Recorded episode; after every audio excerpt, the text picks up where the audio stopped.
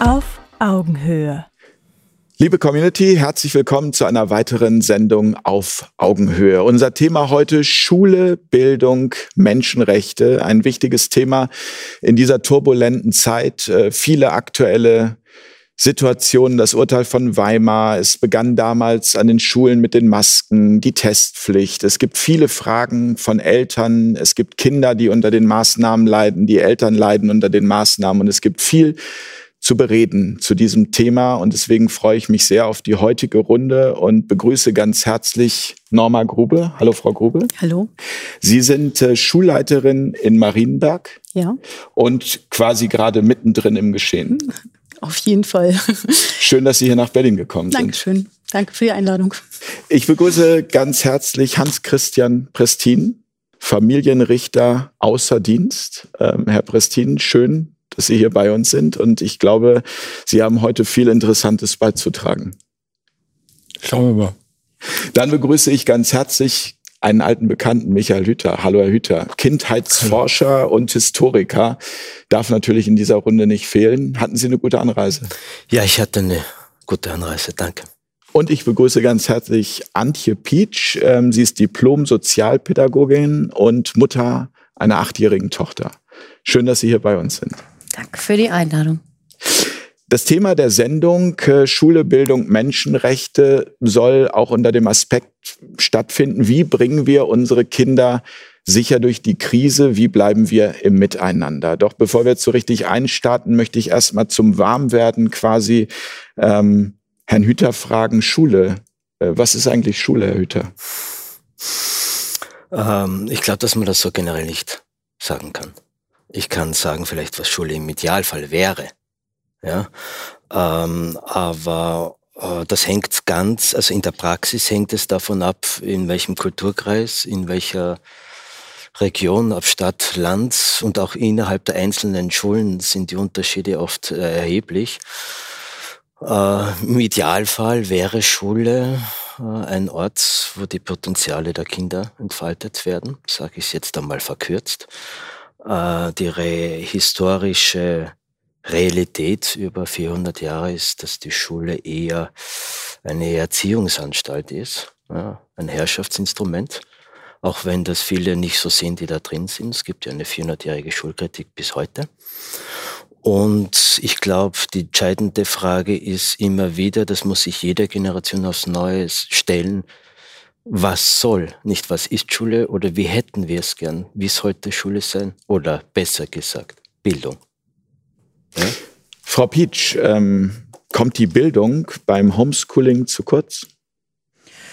Ja, das würde ich schon so sagen. Also natürlich ist das, äh, äh, wenn man ein Kind zu Hause hat und äh, jeden Tag das Kind im Grunde ne, äh, dazu bringen muss, du musst deine Aufgaben machen, du hast noch Deutsch auf, du hast noch Mathe auf. Manchmal weiß man selber nicht, wie funktioniert Unterrichten.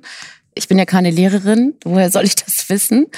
Und ähm, ja, kommt, Bildung kommt auf jeden Fall zu kurz, denke ich. Frau Grube, was lernen wir in der Schule über Menschenrechte? Hm. Ganz viel. Ähm, ich würde gerne, ähm, ja, erstmal aus der Fachgeschichte kommen, aus wir haben Gemeinschaftskunde, wo man über Menschenrechte rein theoretisch was lernt. Rein praktisch lernen wir aber auch viel in der Schule über Menschenrechte, über Mitgestaltung, über ähm, Entscheidungsgremien wie den Schülerrat und dergleichen mehr, wo Schüler sich beteiligen können und Schule auch mitgestalten können, aktiv. Und ähm, das muss Schule fördern. Da ist Ausbaupotenzial an verschiedenen Schulen, auch bei mir an der Schule. Ähm, wir haben da viel, was wir machen können und was wir machen sollten. Wir haben aber auch viele Möglichkeiten, die Menschenrechte und Mitbestimmung in die Schule reinzutragen. Herr Prestin, ähm, ist der Gesellschaft die Tragweite, äh, Tragweite von Bildung als Menschenrecht bewusst? Ich glaube nicht. Äh, so aus dem Blickwinkel, den ich also inzwischen gewonnen habe, äh, muss ich sagen, dass also viele sehr guten Grundlagen für Schule, die wir im Rechtssystem schon längere Zeit haben, ähm, äh, nicht im Bewusstsein sind. oder verdeckt worden sind durch äh, sehr komplizierte, äh, konkrete gesetzliche Vorgaben, die also so vervielfältigt sind, dass ich sag mal so das Wesentliche aus dem Blick geraten ist. Und da würde ich also schon auf das Wesentliche gerne eingehen wollen, um also deutlich zu machen, dass wir in der Tat eine vielleicht günstige Gelegenheit haben, wo wir aufräumen können. Äh, das heißt, äh, wo wir feststellen können, was also an der Ecke nicht den Kindesbedürfnissen entspricht, was nicht ihren Rechten entspricht. Und äh, da sind nicht die Lehrer schuld oder die, oder die Abgeordneten. Es ist einfach so, dass da eine Entwicklung drüber weggelaufen ist, die also uns äh, haben äh, daran gehindert, das zu sehen, was Schule eigentlich soll. Also da könnte ich also auch noch einiges zu sagen. Ja, heute im Laufe der Sendung haben wir da auf jeden Fall die Gelegenheit. Deswegen haben wir Sie eingeladen, äh, Herr Prestin. Ich würde jetzt erstmal gerne von, äh, von Frau Pietsch erfahren, so ein Tag im Moment, der Alltag bei Ihnen. Sie lachen. Wie, wie, wie sieht das aus? Ähm, das haben Sie sich ganz gut eingepegelt sozusagen? Ja, äh, wir sind, äh, mussten ja kreativ werden. Also bei uns, äh, wir wohnen in Niedersachsen, ähm, war es so gewesen, dass die ähm, Grundschulen nach den Weihnachtsferien nach dem letzten Jahr gar nicht aufgemacht haben, aufgrund des Inzidenzwertes oder, ne? Und ähm, wir haben uns dann mit äh, Freundinnen von mir, die auch Kinder in dem gleichen oder ähnlichen Alter haben wie meine Tochter, zusammengetan und haben ähm, äh, eine Lerngruppe gebildet. Das heißt, die Kinder, das waren äh, sechs Kinder, haben wir äh, zusammengeschlossen, weil uns soziale Kontakte, die ja einfach fehlen, so wichtig waren und haben gesagt, ihr lernt jeden Tag gemeinsam und zwar in einem jeweiligen Haushalt. Also einen Tag bei mir, einen Tag bei der anderen Freundin und den nächsten Tag wieder ne, woanders. Das hat uns erstens ermöglicht, dass wir arbeiten gehen konnten. Wir sind alle berufstätig, nicht jeder ist systemrelevant. Und ähm, die Kinder hatten eine morgendliche Struktur und konnten eben in der Gruppe sozial miteinander sein. Die kennen sich auch alle, sind auch sind befreundet und äh, fanden das natürlich gut. Und jetzt in der jetzigen Zeit äh, ähm, haben wir das nochmal aufleben lassen. Aber dazu kann ich auch später noch was sagen. Frau Grube, ähm, was sind so im Moment die größten Probleme im Schulalltag? Sie haben ja im Vorgespräch erzählt, seit einem halben Jahr sind Sie Schulleiterin. Das heißt, Sie kennen das nur mit Krise, mit Corona. Ich bin ein halbes Jahr bevor die Corona-Krise losging, Schulleiterin geworden, habe also Schule vorher schon ein bisschen kennengelernt, aber war von Anfang an mit dabei. Die größten Herausforderungen, die wir ähm, versuchen zu meistern, ist eben einfach dieses Miteinander durch, durch diese Krise zu kommen.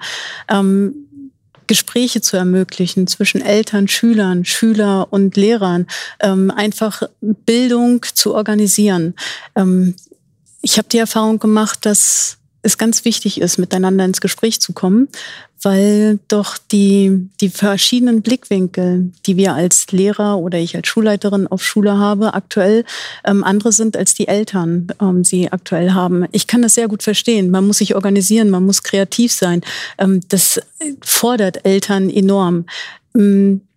Zum Glück gibt es ganz viele Eltern an meiner Schule, die auch sehen, wie es unsere Lehrer und auch mich als Schulleitung fordert, jetzt aktuell Schule in irgendeiner Art und Weise zu ermöglichen. Das ist nämlich gar nicht so einfach. Es ist ein Drahtseilakt, oder? Es ist ein Drahtseilakt, definitiv. Ähm, da kommen dann ähm, die Fragen, warum wir nicht täglich Videokonferenzen anbieten ja, solche Sachen, ähm, mit denen wir uns dann beschäftigen müssen. Wir können sie aber nicht anbieten flächendeckend, weil wir ähm, einen bestimmten Prozentsatz unserer Schüler ähm, gar nicht erreichen. Die haben kein Internet zu Hause. Da hilft es auch nicht, wenn ich denen digitale Endgeräte gebe. Die sind einfach nicht erreichbar, weil sie keinen Internetzugang zu Hause haben.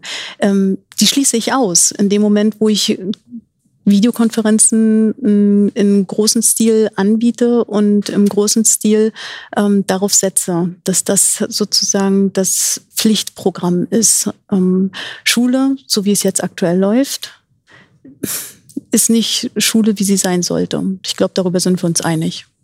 Herr Prestin, ähm, Sie sind Familienrichter, AD. Sie könnten ja eigentlich sagen, ich lehne mich zurück und äh, ja, lebe mein Leben, aber Sie sind ja gerade sehr engagiert, wenn es um die Menschenrechte und um die Rechte der Kinder geht. Äh, was hat Sie dazu bewogen?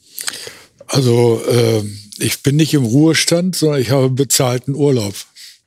Um das mal so zu sagen. Das heißt so, äh, ich bin dankbar dafür, dass ich also im Grunde jetzt das tun kann, äh, was mich schon lange umtreibt.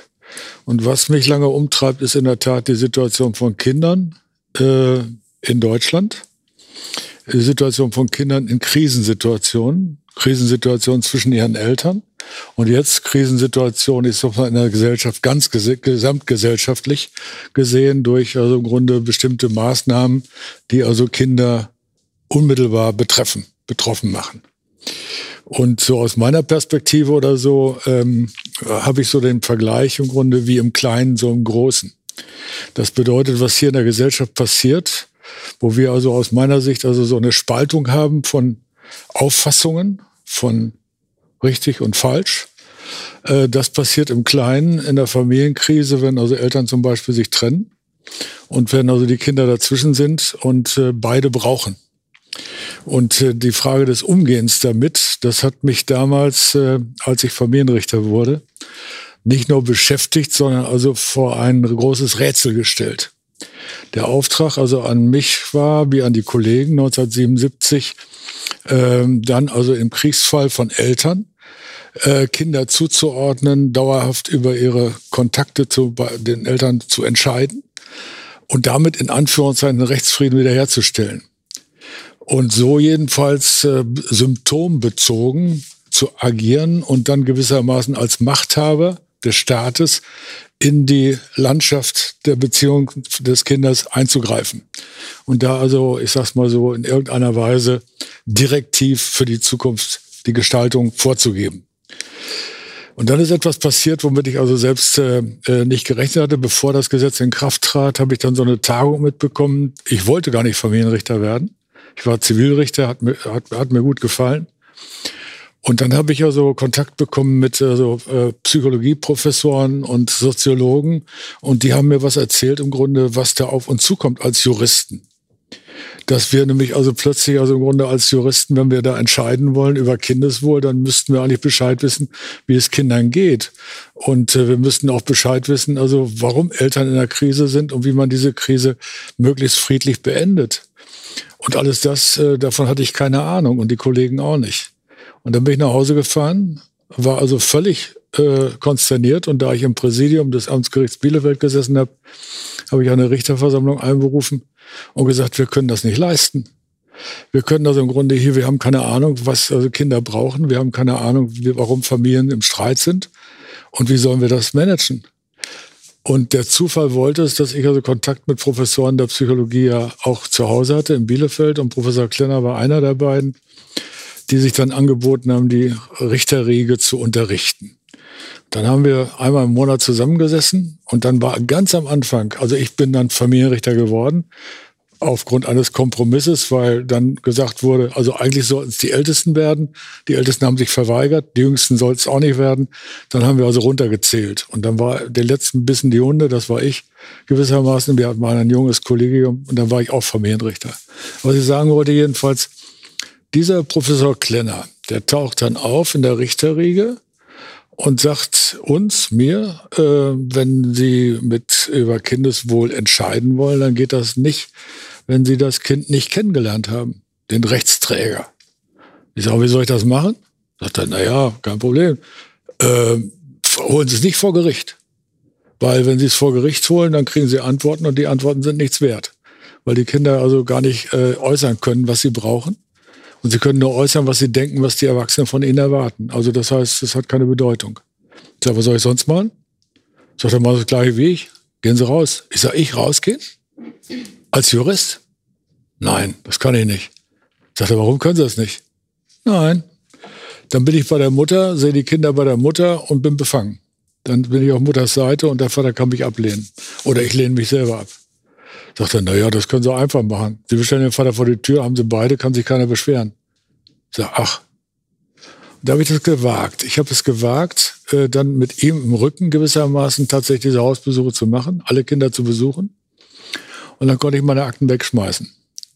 Weil dann wurde etwas sehr deutlich, dass also eine autoritäre, auf Dauer regelnde Maßnahme von mir nicht dazu führen würde, mit Sicherheit nicht dazu führen würde, dass den Kindern besser gehen würde.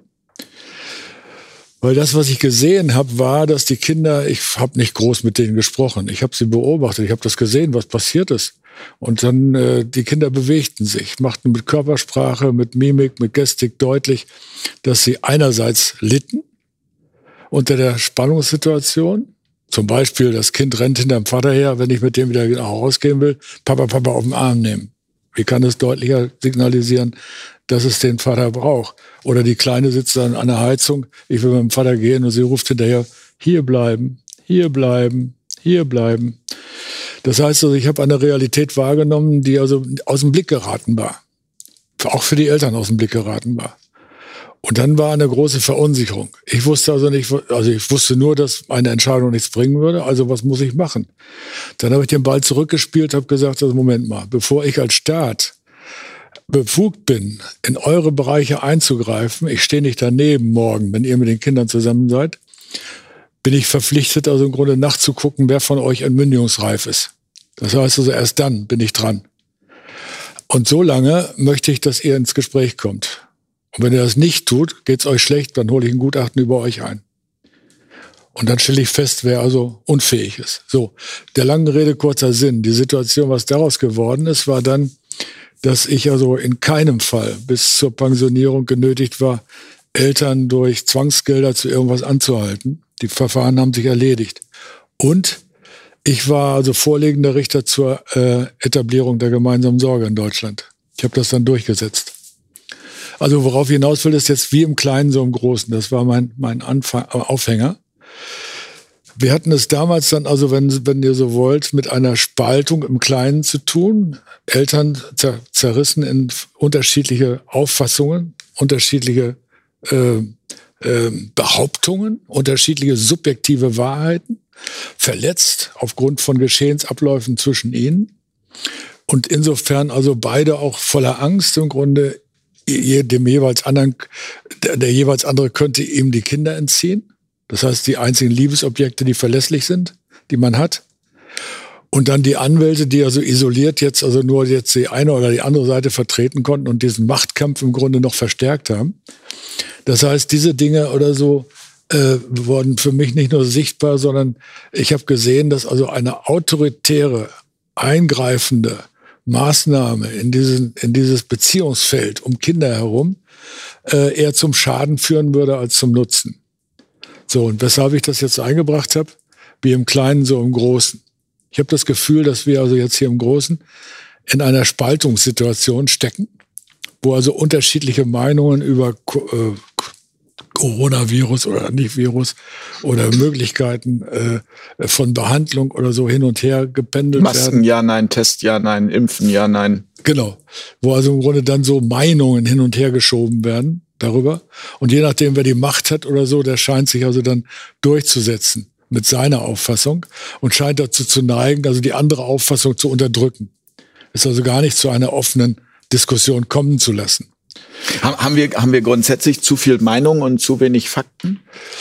Ja, das ist jetzt aus meiner Sicht in der Tat also eine, eine, äh, eine wichtiger, ein wichtiger Punkt, dass so aus meiner äh, Perspektive wir alle ähm, äh, äh, zu wenig Informationen haben, aufgenommen haben über das, was das Rechtssystem äh, als äh, Grundlage für unser Zusammenleben äh, zu bieten hat. Das heißt, wir, wir also beschäftigen uns zwar mit ganz vielen Einzelvorschriften, mit einzelnen Bestimmungen, aber wir haben die, wir haben die Grundlagen aus dem Blick verloren. Also ich will das mal äh, äh deutlich machen, ähm, äh, indem man zum Beispiel die Verfassung sagt, ähm, Gesetzgebung, Exekutive und Judikative sind an Recht und Gesetz gebunden. Ah, das sind zwei Begriffe für ein und dasselbe? Nein, das sind zwei unterschiedliche Dinge. Das Gesetz ist das, was wir hier so das geschriebene Recht haben, was sich immer mehr verästelt hat, immer mehr kompliziert ist, immer mehr funktional bezogen äh, aus, aus, ausgestaltet ist. Das ist das eine.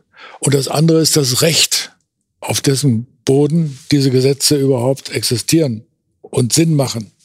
Und dieses Recht, diese Grundlage, die ist offenbar aus meiner Sicht heftig aus dem Blick geraten. Da werden wir heute noch äh, ausführlich drüber sprechen, Herr Hüter. Ähm, zwölf Monate oder jetzt schon ein bisschen länger äh, Corona-Krise. Wie steht's aus Ihrer Sicht als Kindheitsforscher um das Kindeswohl? Verheerend. Ähm, für mich ist nur faszinierend, äh, ich bin ja Österreicher, äh, wie Sie wissen, wenn ich mir zunehmend anschaue, wenn ich mir das international anschaue. Und, äh, und am allermeisten bin, bin ich ehrlich gesagt bei Deutschland besorgt. Ja, wie hier die Debatte und die Diskussion geht. Und kein Land, sage ich jetzt einmal, erlaube ich mir zu sagen, hat so vollständig den Blick auf die Rechte und Bedürfnisse von Kindern verloren wie Deutschland in ganz Europa. Ja, nur ein Beispiel zum Beispiel. Seit Monaten wird in Österreich äh, auch darüber berichtet, äh, wie geht's, also auch in den Medien, ja, zum Beispiel Hunger Dog, Service TV, ja, aber sogar in, in den Mainstream-Medien, ja. Wie schaut's an den Kinder, an, an den psychiatrischen Kliniken aus, an den Kinder- und Jugendpsychiatrischen Da gibt's, glaube ich, sogar Triagen jetzt es mittlerweile. Schon also eine da gibt's die Dokumentation aus Triagen. Österreich, zwei Dokumentationen aus Österreich, aus Deutschland gibt's gar nichts. Ja, ähm, die, die Situation ist verheerend. Ja, vor zwei oder drei Monaten ist eine, eine Studie, eine e Erhebung, für die ich das Vorwort geschrieben habe, hier in Deutschland, äh, von Eltern stehen auf, ähm, herausgekommen, die haben alles zusammengetragen haben, ja, und wo auch äh, die 7000 Fragebögen von, von Eltern und Kindern ausgewertet haben. Ja, ähm, natürlich gibt's, das hängt natürlich von manchen Faktoren ab, die Kinder, die da relativ gut durchgekommen sind. Aber das sind in Wahrheit ganz wenige. Ja, und zum Beispiel, es wird ja immer mit den, mit den Krankenhaus, mit den Stationen, ähm, Mit den Krankenhausbetten, mit den Äh, Intensivbetten. Genau, das ist so das Hauptargument in Deutschland. Ja, damit, dass dort keine Triage also mü- dass wir müssen alles sozusagen alles runterfahren, dass die nicht äh, äh, ausgelastet sind. Ja, in Österreich zum Beispiel war es so, dass schon ein paar Mal, ich glaube an der Linzer, aber auch an der Wiener Klinik, es Triagen niemals im, bei den Erwachsenen äh, In den Jugendpsychiatrien. ja, sondern in den Kinder- und Jugendpsychiatrien. Da mussten schon Triagen gemacht werden. Also da können Kinder und Eltern nicht mehr behandelt werden. Ja? Äh, zum Teil gar nicht mal mehr behandelt werden, weil, weil die Kapazitäten überhaupt gar nicht mehr Beziehungsweise die Behandlungen, habe ich gehört, werden abgekürzt, damit noch mehr behandelt werden können. Ja, es sind, es sind massive äh, Störungen treten auf. Also in, in einem Umfang, wie wir es schon seit Jahren nicht mehr haben. Von, von, Ess, äh, von Magersucht zum Beispiel nimmt massiv zu, wie auf der anderen Seite äh, Adipoti Adipositas, ja, ähm, Waschzwänge, äh, ich will, also da gibt's ja schon, da kann sich jeder Se- Seher dieser Sendung äh, ja die diversen Berichte und Diskussionen äh, anschauen. Und äh, was hier mi mir fehlt in Deutschland ist, weil wir, Sie haben in der Eingangsfrage gesagt, wie bringen wir unsere Kinder durch die Krise? Aber, um das mal auf den Punkt zu machen, haben wir hier nicht eine Krise für Kinder gemacht, die in Wahrheit für sie überhaupt keine Krise ist? Ja, war, wir behandeln hier Kinder von Anfang an hier im deutschsprachigen Raum, am allermeisten noch in Deutschland, von März vorigen Jahres an gleich, mehr oder weniger gleich wie die Erwachsenen. Ja, seit zwölf Monaten, wo überhaupt noch nie gesprochen worden sind, sind effektiv alle UNO-Kinderrechtskonvention außer Kraft gesetzt, ohne dass das jemals eigentlich argumentiert wurde, warum man die außer Kraft setzt. Wir reden immer nur, in Deutschland gibt es eine heftige Debatte über die Grundrechte, also die Verfassung, ja, äh, die sage haben, mal ha- hart formuliert, ja auch äh, im Prinzip außer Kraft gesetzt ist, aber es sind ja auch die Kinderrechte außer Kraft gesetzt. Ja, es wird da überhaupt nicht einmal diskutiert, was das eigentlich bedeutet. Und äh, diese ganzen Maßnahmen, ja, äh, Covid-19 betrifft, ich muss ja, wenn ich Entscheidungen treffe, ja, also dass das steht in der, auch Deutschland hat den Passus unterschrieben, ja, Sie sind Familienrichter, Sie werden den wörtlich kennen, ja, warum das Kind vor anderen und die Familie vor anderen Personengruppen der Gesellschaft besonders geschützt werden muss. Ja, das heißt, da gibt's ja eine Unmenge historischer Erfahrungen, bis man mal dorthin gekommen ist, dass man das, und diesen Passus haben ja eine, fast alle westlichen Staaten unterschrieben.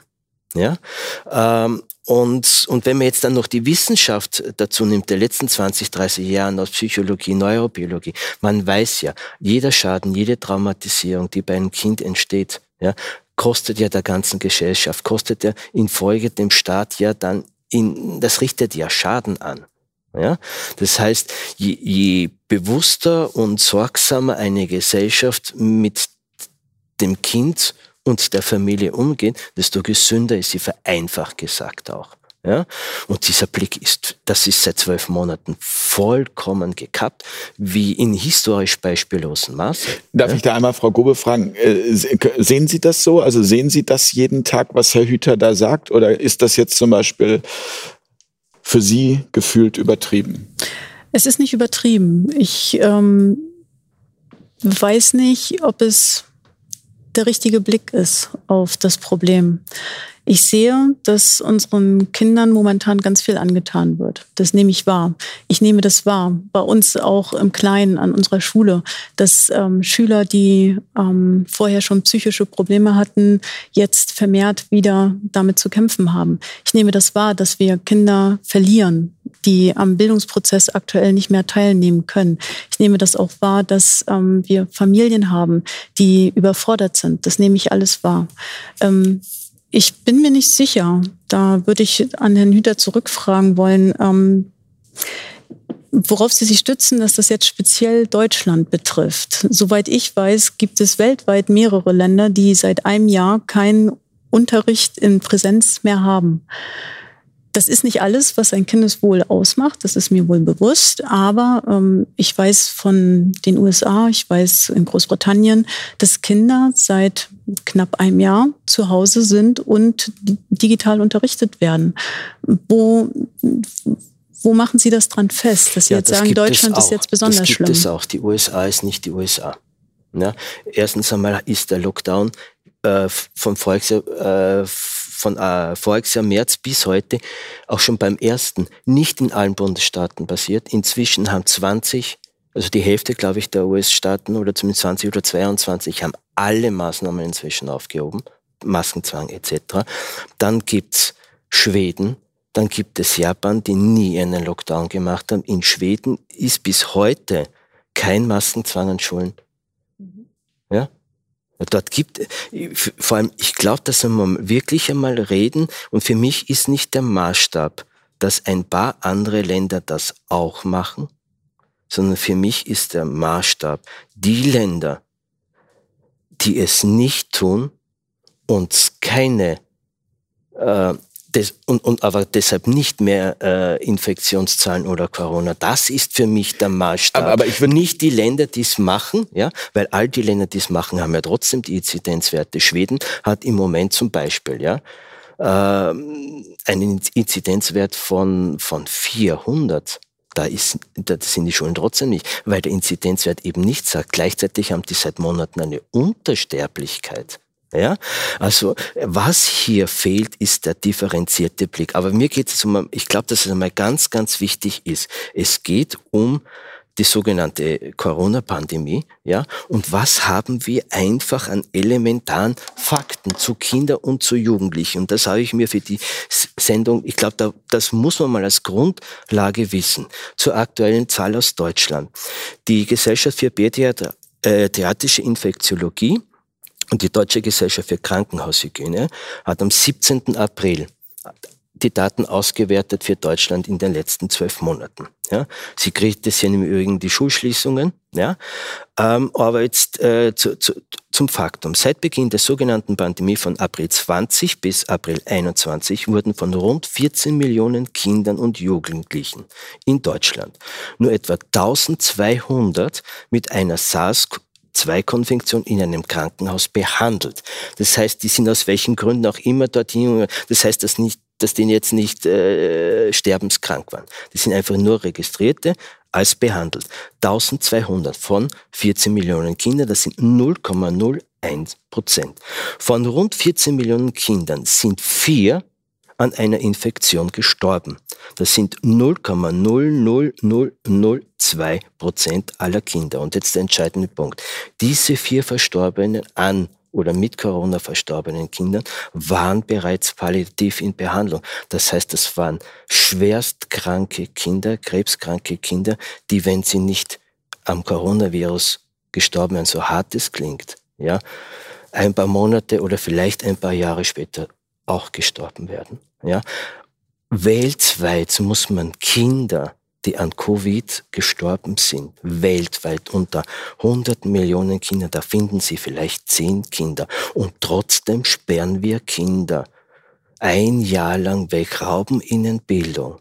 Ja, rauben ihnen Freunde zeitweise, rauben ihnen Familie, lassen sie stundenlang Masken tragen. Ja, Schweden hat im Übrigen, was das Maskentragen ja mit folgendem Argument, das bis heute die, äh, in Schweden ist es nicht so, äh, es wird immer gesprochen, dass Schweden die Maßnahmen e-, empfiehlt. Also jeder kann machen, was er will. Nur war überhaupt noch nie gesprochen wird. Schweden ist das einzige Land, das das Maskentragen in Schulen verboten. Und zwar mit eben genau diesem Argument, wir schaden unseren Kindern nicht. Aber das äh, nochmal, ich würde da gerne sofort, ich würde gerne einmal nochmal dieses Detail äh, beleuchten, Frau Grube. Wie gehen denn Ihre Kinder mit dem Testen und dem Maskentragen um? Sie sind ja wirklich an der Quelle. Sie, Sie haben jeden Tag damit zu tun. Also, also wie, äh, was nehmen Sie da wahr? Was ich wahrnehme, ist erstmal eine Erleichterung, dass die Kinder wieder in die Schule gehen können. Das nehme ich als erstes wahr. Ich habe in der Woche vor Ostern, zwei Wochen vor Ostern, ähm, einen Teil meiner Schüler das erste Mal in diesem Jahr wiedersehen können. Die haben sich gefreut. Die haben sich gefreut, in die Schule zu kommen und ähm, hatten Angst vor dem Testen, teilweise, bei weitem nicht alle. Ähm, wir hatten Schüler, die sich krank gemeldet haben, weil sie mit dem Testen noch nicht umgehen konnten. Und die ersten Testungen, die bei uns an der Schule durchgeführt wurden, die haben wir auch mit sehr viel Zeit und mit Ruhe durchgeführt, haben den Kindern Schritt für Schritt erklärt, was die, ähm, was die Abläufe sind zum Testen. Ähm, ich komme aus dem Bundesland Sachsen. Wir hatten vom Kultusministerium ein Erklärvideo im Vorfeld zur Verfügung gestellt bekommen, dass die Kinder sich zu Hause und auch die Kollegen ähm, sich zu Hause das Video angucken konnten ähm, in Vorbereitung auf die Testung. Es war Angst im Raum. Und konnten Sie diese Angst nehmen? Die wurde genommen. Denn was passiert ist, ist, als der Test abgeschlossen war und die Tests negativ waren, alle, durch die Bank weg, hat man durch die Schule gemerkt, ein, so, so eine Art Erleichterung. Ich habe ja ein Spannungsverhältnis, mit dem ich an der Schule klarkommen muss. Ich habe auf der einen Seite Eltern, die ähm, Corona insgesamt leugnen. Ich habe Eltern, die sich ähm, dieser Testung entziehen wollen. Ich habe auf der anderen Seite Schüler, aber auch Kollegen teilweise, die sehr große Angst davor haben, sich anzustecken, weil sie selbst Risikopatient sind, weil sie Risikopatienten zu Hause haben. Und in diesem Spannungsverhältnis bewege ich mich und in diesem Spannungsverhältnis muss ich mich auch bewegen. Und das ähm, führt dazu, dass ich viele Maßnahmen, die seitens der Landesregierung und auch seitens der Bundesregierung da ähm, ja, verabschiedet wurden, durchaus auch nachvollziehen kann, weil ich sehe, dass es, ähm, das ist Sicherheit. Vielleicht auch eine vermeintliche. Das mag ja sein, aber dass es Sicherheit bringt und dass Schüler und Lehrer erleichtert darüber sind, dass sie getestet werden, dass wir die oder dass wir die Tests durchführen an den Schulen und ähm, dass wir dann unterrichten können und wieder unserer halbwegs normalen Arbeit nachgehen können. Denn das ist ja das große Ziel. Frau Pietsch, also Entschuldigung, Sie wollten noch den Gedanken zu Ende bringen. Ich wollte den Gedanken nur noch zu Ende bringen, dass sozusagen die Testung ist, ähm, so, so sehen das viele Kollegen auch, ähm, ist halt Mittel zum Zweck. Und zwar die Schüler wieder zurückzuholen an die Schule, da wo sie hingehören und da wo wir auch wieder unsere Arbeit tun können. Denn das ist ja das große Ziel, dass wir ähm, eben dieser, dieser Bildungsmisere, in der wir uns aktuell befinden, ganz klar, ähm, da irgendwie wieder dorthin zurückkommen, dass wir normal, halbwegs normal unter Umständen auch an den Schulen wieder unterrichten können. Das, was wir auch machen wollen. Das geht momentan nicht. Frau Pitsch, Sie arbeiten als Diplom-Sozialpädagogin auch. Ähm, wie, also, wie wie erleben ich, Sie das? Ich würde gern erstmal, ja, also wenn ich Herrn Hüter zuhöre, dann, dann, dann äh, kriege ich so Herzrasen, weil Sie mich damit so berühren mit dem, was Sie sagen, weil genau das ist das, was ich im privaten Umfeld beobachte. Also ähm, die äh, Kinder fangen an, wieder ins Bett zu machen. Kinder fangen an, Nägel zu kauen. Äh, wachen mitten in der Nacht auf, wandeln Schlaf, ja. Ähm, Dinge, die vorher nicht da gewesen sind, in so einer Altersspanne zwischen, ich sag mal, sechs bis zwölf. So, in dem, ja. Und ähm, ich persönlich finde, das sind Auffälligkeiten, die sind da, die kann man nicht wegreden. Und das ist etwas, was ich als Mutter, das, das äh, geht mir so nahe. Und wenn ich das bei meiner eigenen Tochter irgendetwas davon, äh, sagte Mama, erzähl das nicht, hat sie auch recht. Ähm, äh, wenn ich das beobachte, dann mache ich mir natürlich schon Sorgen. Und dann möchte ich in eine Selbstverantwortung reingehen als Mutter und sagen, wie kriege ich denn mein Kind jetzt nun durch diese Krise? Oder welch, welchen äh, bestmöglichen Schutz kann ich meinem Kind ähm, äh, bieten? Als Mutter oder als Eltern mit meinem Mann gemeinsam. Und ähm, ich kenne diese Studien. Ähm, mich berührt das, wenn ich mitkriege, dass Menschen anfangen, Kinder als Gefährder zu betrachten. Und das werden sie teilweise. Sie werden als Gefährder betrachtet. Und wir reden von Kindern, ja? Also man sollte Kinder. Gesunde Kinder. Ja, so. Äh, ne, Test positiv heißt ja nicht, dass sie sozusagen krank sind, Nein, sondern aber genau. das führt natürlich sofort, also ich habe es selber auch erlebt in dem Klassenverband, sofort zu der Ausgrenzung. Die ganze Klasse ja, hat geschrien, nach I, da ist jemand Test positiv. Genau, und das sind ja so diese üblichen Geschichten, die man mit den Kindern macht. Ganz kurz, er hat, ähm, wenn ich ein Kind teste und durch einen Test fest, äh, was stelle ich dadurch fest oder was will ich meinem Kind damit sagen? Dadurch sage ich doch meinem Kind, wir brauchen einen Test, um festzustellen, ob du gesund bist oder nicht. Ob du richtig bist ob oder du ob richtig du falsch bist, oder ob du falsch bist genau. oder ob ich also und das finde ich total problematisch, weil Kinder haben ein Gefühl dafür, wie geht es mir. Die sagt, Mama, ich habe Bauchschmerzen oder ich habe Kopfschmerzen oder ach Mensch, hast du einen Schnupfen oder oder oder. Aber und Eltern haben das nicht. Ich kann Ihnen sagen, dass wir haben uns an unserer Schule insgesamt seit Beginn der Testung ähm, lediglich zwei, aber doch zwei positiv ähm, Corona-Fälle gehabt. gehabt. Ah, ich, ich sage aber nicht, dass es das nicht gibt. Ich sage, ich sehe das problematisch. Und das ja. ist aber ein Diskurs, der nicht stattfindet. Aber, aber Worauf ich eigentlich hm? hinaus wollte, ist, dass in beiden Fällen ähm, die Kinder mit Symptomen von ihren Eltern in die Schule geschickt wurden. Es, die waren nicht symptomfrei, beide Kinder nicht. Ähm, in dem Fall äh, muss ich sagen, Eltern haben eine Verantwortung. Viele, viele Eltern, der Großteil der Eltern nimmt die auch sehr pflichtbewusst wahr. Wenn ich aber an meiner Schule die Aufgabe habe, dafür zu sorgen, dass jedes Kind ähm, sicher am Schulalltag teilnehmen kann und ich habe auch nur wenige unverantwortliche Eltern, ähm, dann wird es zum Problem.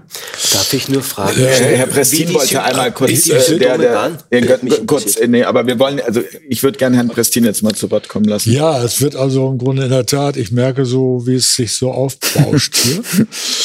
würde gerne also im Grunde da direkt anhaken, weil ich habe also von Herrn Gerald Hüter, Hirnforscher seines Zeichens und äh, wirklich großer Experte auf dem Sektor, vor kurzem aufgenommen Wege aus der Angst. Und Gerald Hüther macht sehr deutlich, was also mit Kindern passiert, wenn sie also im Grunde so das Gefühl haben, im Grunde, ich muss was, ich bin nicht gut genug, ich bin gefährlich, ich muss was tun. Und ich muss also aus Rücksicht auf Erwachsene, muss ich also im Grunde meine Bedürfnisse nach Rumtoben, nach Berührung, sonst was nach äh, äh, äh Umarmung, nach Küssen und so, muss ich unterdrücken. Und wenn ich diese, diese äh, Dinge also lang genug unterdrücke, so Gerald Hüther, dann hat das nicht nur Folgen, dann ist das von Dauer. Und das bedeutet, dass also dieses Kind also gehindert wird, seine Potenziale überhaupt noch zu entfalten, sondern also sehr gut und sehr angepasst und durchs Leben gehen wird und damit also ein, einem Roboter gleich also die Dinge dann auch zukünftig machen wird. Das, das war Gerhard Hüther, so wie ich ihn aufgenommen habe. Aber ich denke, ich muss mich gar nicht in diese Diskussion so sehr reinbegeben. Die andere Frage aus staubtrockene juristische Frage ist, Inwieweit, inwieweit besteht eine Rechtfertigung, jetzt, ob das die Regierungen der Länder sind oder ob das äh, Herr Spahn ist oder wer auch immer, äh, oder das Gesetz hier, das äh, Infektionsschutzgesetz, inwieweit besteht eine Berechtigung, in dieser Weise dirigierend, da bin ich bei meinem Anfang wieder, dirigierend auf uns Menschen einzuwirken und insbesondere Kinder zu veranlassen, sich also in dieser oder jenen Weise zu verhalten. Was passiert denn da wirklich? Da wird also das Kind zum Objekt von Fremdbestimmung. Den Eltern wird die Befugnis entzogen, äh, gewissermaßen über, die, über das Wohlergehen des Kindes in eigener Verantwortung zu entscheiden und darüber zu entscheiden, wann und wo und wie das Kind sich zu verhalten hat. Und dem Lehrer sind Dinge übertragen worden, die ihm überhaupt nicht zustehen. Das heißt also im Grunde, er ist nicht also angetreten, im Grunde Kinder also in irgendeiner Weise gesundheitlich zu schützen oder irgendwas zu machen mit Kindern. Das gehört alles in die, Organ in die Obhut der Eltern und nicht dahin. Und das, was also im Grunde Schule zu machen hat, und da bin ich dann bei der staubtrockenen äh, gesetzlichen Grundlage, das haben wir also in Artikel 29 zum Beispiel, also der UN-Konvention über die Kindesrechte, sehr klar formuliert. Die Vertragsstaaten, ich zitiere mal, ja, die Vertragsstaaten stimmen darin überein, dass die Bildung des Kindes darauf gerichtet sein muss, die Persönlichkeit, die Begabung und die geistigen und körperlichen Fähigkeiten des Kindes voll zur Entfaltung zu bringen. Wenn ich jetzt also auf Gerald Hüther gucke oder auf die auf, auf andere Wissenschaftler, äh, äh, dann äh, denke ich, aha, in dem Augenblick, was was Gerald Hüther dann beschreibt, ist genau das Gegenteil der Fall. Da wird etwas unterdrückt was also im Grunde diesem, dieser Entfaltung also in Wege stehen wird. B. Dem Kind Achtung vor den Menschenrechten und Grundfreiheiten und den in der Karte der Vereinten Nationen verankerten Grundsätze zu vermitteln. Wie kann ich jemanden die Grundfreiheiten und Menschenrechte vermitteln, den ich gerade also so als Objekt behandle, dass er sich nicht mehr frei bewegen kann? Er muss Distanz halten, er darf also den anderen nicht, nicht anfassen und ähnliches mehr. C dem Kind Achtung vor seinen Eltern, seiner kulturellen Identität, seiner Sprache und so weiter in nationalen Werten des Landes äh, äh, zu vermitteln. D, jetzt kommt's noch mal ganz dicke. Das Kind auf ein verantwortungsbewusstes Leben in einer freien Gesellschaft im Geist der Verständigung, des Friedens, der Toleranz, der Gleichberechtigung der Geschlechter und der Freundschaft zwischen allen Völkern und ethnischen, nationalen, religiösen Gruppen sowie zu Ureinwohnern vorzubereiten. Das ist der Job von Bildung und Schule. Und das bedeutet, wie kann ich aber Kindern, die also nicht durch die Sprache lernen, sondern durch das Anschauen, die also im Grunde äh, über die über die über das Vorbild, das im wahrsten Sinne des Wortes Vorbild der Leute, an die sie gebunden sind oder mit denen sie gerne zusammen sind. Wie können Kinder von einem Vorbild lernen, was genau das Gegenteil macht? was Kinder also einschränkt, was Kinder also in irgendeine Struktur äh, äh, hineinzwingt, was über Recht und Unrecht entschieden hat. Der hat Recht und der hat Unrecht, was hier Abspaltungstendenzen also im Grunde unterschreitet. Wie kann das äh, sich damit vereinbaren? Und jetzt fühlen, fühlen Sie, ne, Frau Grube, würde ich dazu, ach so, sind Sie? Ja, ich wollte, wollte noch etwas sagen. Äh, Artikel 18 zum Beispiel. Die Vertragsstaaten bemühen sich nach besten Kräften, die Anerkennung des Grundsatzes sicherzustellen, dass beide Elternteile gemeinsam für die Erziehung und Entwicklung des Kindes verantwortlich sind. Und so weiter. Ähm, äh, also die, diese, diese, die UN-Konvention äh, endet damit nicht, sondern ich gehe einen Schritt weiter. Diese Geschichte mit dem Maskentragen und ähnliches ist aus meiner Sicht eine Folterung von Kindern. Weil sie ja so im Okay, Grunde das da, sind deutliche Worte. Bitte? Das sind deutliche Das Worte. sind deutliche Worte. Ich komme gleich noch, noch deutlicher. Äh, Und Deutschland hat also ein Anti-Folter-Abkommen nicht nur unterzeichnet, sondern das ist gültiges Recht hier in Deutschland. Und in diesem Anti-Folter-Abkommen hat Deutschland sich verpflichtet, jeden, der Kinder in dieser Weise seelisch misshandelt, seelisch oder körperlich misshandelt, zu bestrafen. Das heißt also, wer sich also objektiv also der Folterung schuldig macht oder so, der, äh, den soll der deutsche Staat nicht äh, streicheln, sondern an der Ecke bestrafen. Jetzt kommt's noch dicker. Ich habe nicht wahrgenommen, dass also das Strafgesetzbuch abgeschafft worden ist. Und im Strafgesetzbuch steht unter Paragraph 225, auch das würde ich gerne zitieren wollen.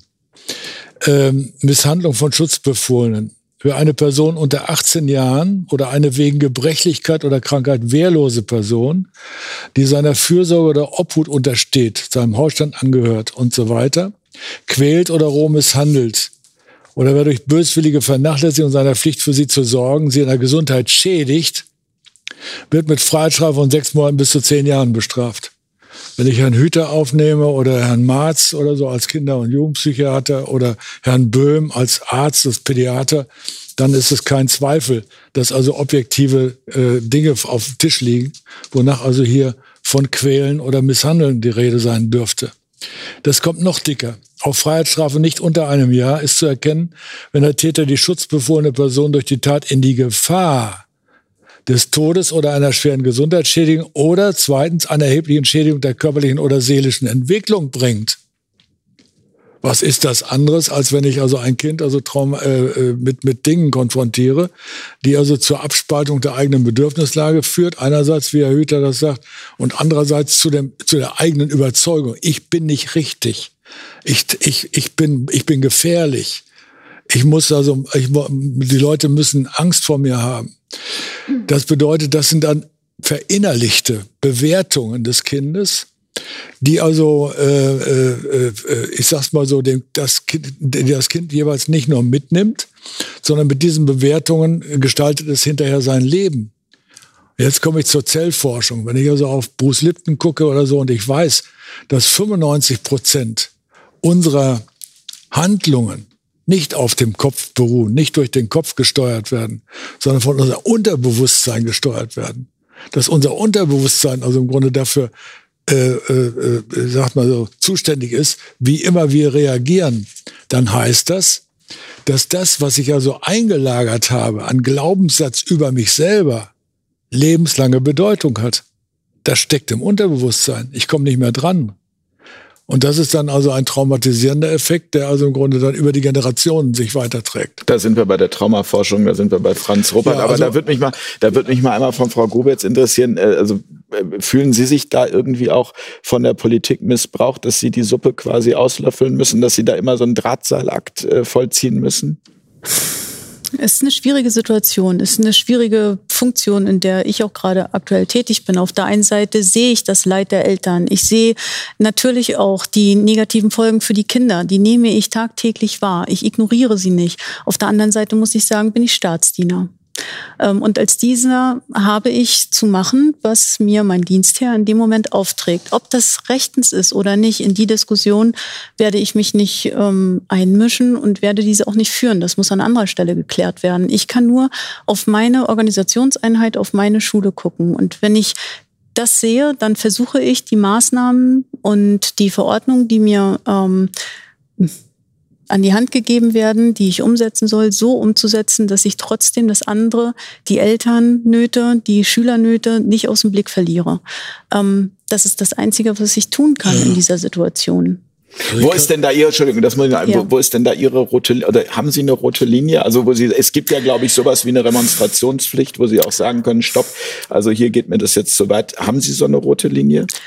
Also ich muss sagen, ähm, die Maskenpflicht im Unterricht, wie wir sie jetzt bei uns an den Schulen auch haben, ähm, empfinde ich als sehr, sehr schwierig. Wenn ich das sehe, selbst im Unterricht zu stehen, wie ähm, die Kinder auch leiden wie sie nicht so fröhlich, so, so beteiligt im Unterricht mitmachen. Das empfinde ich als sehr, sehr schwierig. Ähm, aber auch da gibt es Möglichkeiten. Wir haben ein Hygienekonzept. Ähm, wir haben mit dem Gesundheitsamt in Kontakt ähm, stehen wir im Kontakt und haben uns genau erklären lassen, was eben möglich ist, was nicht. Ähm, es gibt Vorgaben über Lüftung oder nicht. Ähm, das heißt, bei geöffneten Fenstern bei schönem Wetter zum Beispiel ähm, gibt es auch die Möglichkeit, dann eben die Maske entsprechend abzunehmen und eine Pause davon zu machen. ich zwinge keinen Schüler bei uns an der Schule dazu, acht Stunden am Tag die Maske zu tragen. Das ist auch äh, von meinem Dienstherrn auch nicht gewünscht. die haben Pausen Sie, Schüler haben die Möglichkeit, Pausen diesbezüglich einzulegen. Sie haben die Möglichkeit, Atteste vorzulegen, um sich dann eben äh, von der Maskenpflicht zu befreien. Also ich finde es, ähm, ich finde muss ich immer sagen, an der Stelle auch großartig, dass Sie, dass Sie das so also erzählen, weil das genau der Punkt ist, ist natürlich immer einfach zu kritisieren und zu sagen, wir haben hier ein Gesetz und da steht es so, aber dass Sie sich hier hinsetzen und ähm, ja. das finde ich finde ich klasse. Ich, ich, würde, ich würde gerne da also an der Ecke direkt also ein, einhaken.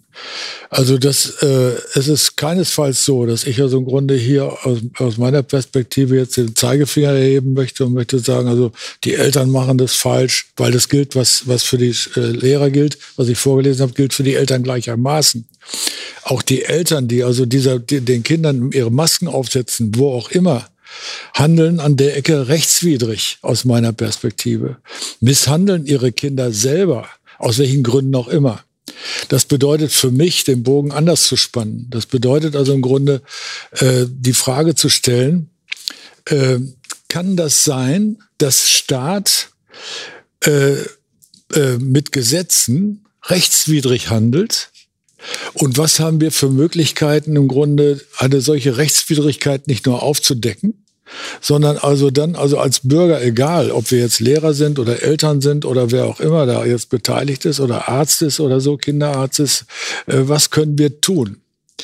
Und jetzt habe ich Frau Gruber also auch so verstanden, wie ich viele äh, Lehrer, die also sich bei mir auch gemeldet haben, Lehrerinnen, äh, wahrnehme und wahrgenommen habe, dass an der Ecke wirklich eine große Unsicherheit besteht und auch von, von, der, von der Regierungsseite aus meiner Sicht keine Aufklärung betrieben wird, in dem Sinne, wie man sich das vielleicht wünschen könnte, sondern man versucht also die nur einmal getroffenen Maßnahmen in Anführungszeichen möglicherweise zu halten, solange es geht und solange man möchte.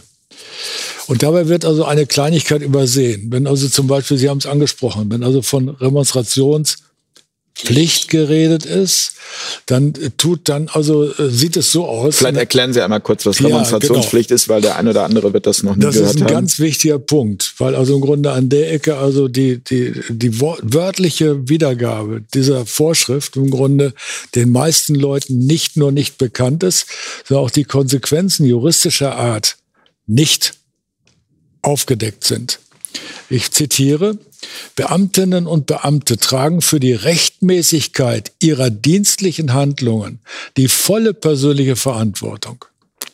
Und das will ich jetzt einhaken. Das ist nicht nur die strafrechtliche Seite, sondern das ist auch die zivilrechtliche Seite. Das heißt also, Kinder, die geschädigt werden, können heute bereits äh, zivilrechtlich eine Feststellungsklage starten und sagen, also wir möchten Schadensersatz haben für das, was also uns widerfahren ist.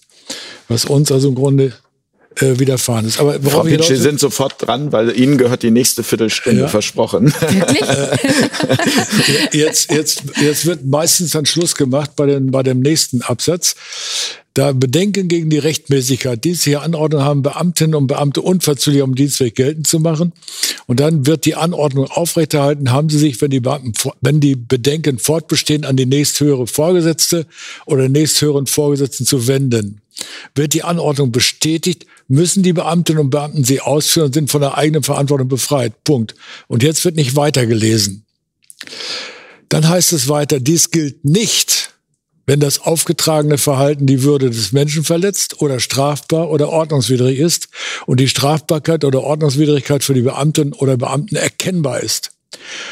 So, das bedeutet also im Grunde, in dem Augenblick ist er eben nicht entlastet wo es also im Grunde Straftatbestände ver verletzen könnte, wo die Würde des Menschen betroffen ist, äh, dann hat er also eben nicht nur eine Remonstrationspflicht, sondern er hat ein Notwehrrecht. Das, was ihm von oben äh, angeordnet wird, zu tun, ist eine Nötigung in, de in dem Augenblick, wird zur Nötigung, nämlich eine Straftat zu, zu, äh, zu voll vollziehen. Und diese Nötigung, gegen diese Nötigung hat der Beamte ein Notwehrrecht. Paragraph 32 Strafgesetzbuch. Das heißt, er kann sagen, nein, ich mache es nicht. Ich muss da keine Genehmigung haben, da muss man mir das nicht bestätigen, Feierabend. Und für die Eltern gilt das Gleiche. Es ist nicht so, dass die Eltern im Grunde da also jetzt sagen können, also okay, machen wir das einfach, weil das so ist. Oh, uns droht ein Bußgeld, ach du liebe Zeit. Nein, wir, wir sind genötigt. Und wir haben also eine, ein Notwehrrecht. Und das bedeutet, wir äh, schicken die Kinder nicht mehr zur Schule. Solange die Schule nicht ihren Job macht und also die Schule also entsprechend Artikel 29 UN-Konvention Unterricht anbietet. Frau Pitsch, Sie schicken Ihre Tochter jetzt ja gerade nicht mehr zur genau. Schule und machen eine Lerngruppe. Richtig. Jetzt berichten Sie noch mal intensiver von den Erfahrungen. Aber ich würde dann danach ja, noch älter, ja, ja. Es, ist so spannend, es ist so spannend miteinander. Ne? Finde ich so ganz. Ja. Ähm, ich, was ich äh, ähm, einmal zu Ihnen gerne sagen würde, ich würde mir wünschen, dass Schulleiter, Lehrer, Schulleiterinnen, was auch immer, ähm, mit den Eltern mehr ins Gespräch gehen würden, ja. Also wir haben ja, das finde ich so problematisch, dieses nicht mehr miteinander sprechen oder Ängste des anderen zu, zu respektieren und zu akzeptieren. Das findet ja im Moment nicht statt, auch unter Eltern teilweise nicht. Oder, also das, was Sie gesagt haben, In wäre etwas, was für mich als Mutter mhm. wichtig wäre, wenn Sie meine Schulleiterin wären, wo ich mein Kind in die Schule schicke, schicken äh, würde. Also das, das wäre mir halt einfach wichtig, dass, dass, dass man miteinander da im Gespräch ist, ähm, um alle Seiten hören zu können. Und ähm, bei uns in Niedersachsen ist es so, dass wir vor den Osterferien ähm, diese Selbsttests bekommen haben und nach den Osterferien wurde es Pflicht. Gleichzeitig wurde es, weil es rechtlich eine heikle Situation ist, der Präsenzunterricht äh, kann man also sein Kind äh, befreien lassen. Und das haben wir gemacht. Wir haben ähm, das natürlich mit unserer Tochter besprochen. Wie ist das mit diesem Selbsttest? Ne? Wollen wir das mal ausprobieren? Sie lässt, möchte das nicht, es, es äh, möchte sich nichts in die Nase stecken oder sonst irgendetwas. Und ich persönlich finde, es ist ihr gutes Recht. Wir fragen sie, was möchtest du gerne? Und sagt, nein, Mama, ich möchte mir das nicht in die Nase stecken. Fertig. So was habe ich für Möglichkeiten als Mutter? Ich gehe in die Selbstverantwortung, sage, ich befreie mein Kind von der Präsenzpflicht. Ich kenne viele andere Eltern, die es nicht mitmachen wollen. Wir haben uns zusammengeschlossen. Wir haben fünf Kinder, fünf Familien und ähm, arbeiten gemeinsam in einer Lerngruppe. Diese Lerngruppe funktioniert so, dass sie morgens um 8.30 Uhr in einem Haushalt sind. Sie machen dann gemeinsam ihre Aufgaben. Sie machen Pause in diesen Pausen. Wir wohnen Gott sei Dank so, dass wir ähm, an unser Grundstück grenzt ein riesengroßes Feld mit einem riesengroßen Wald.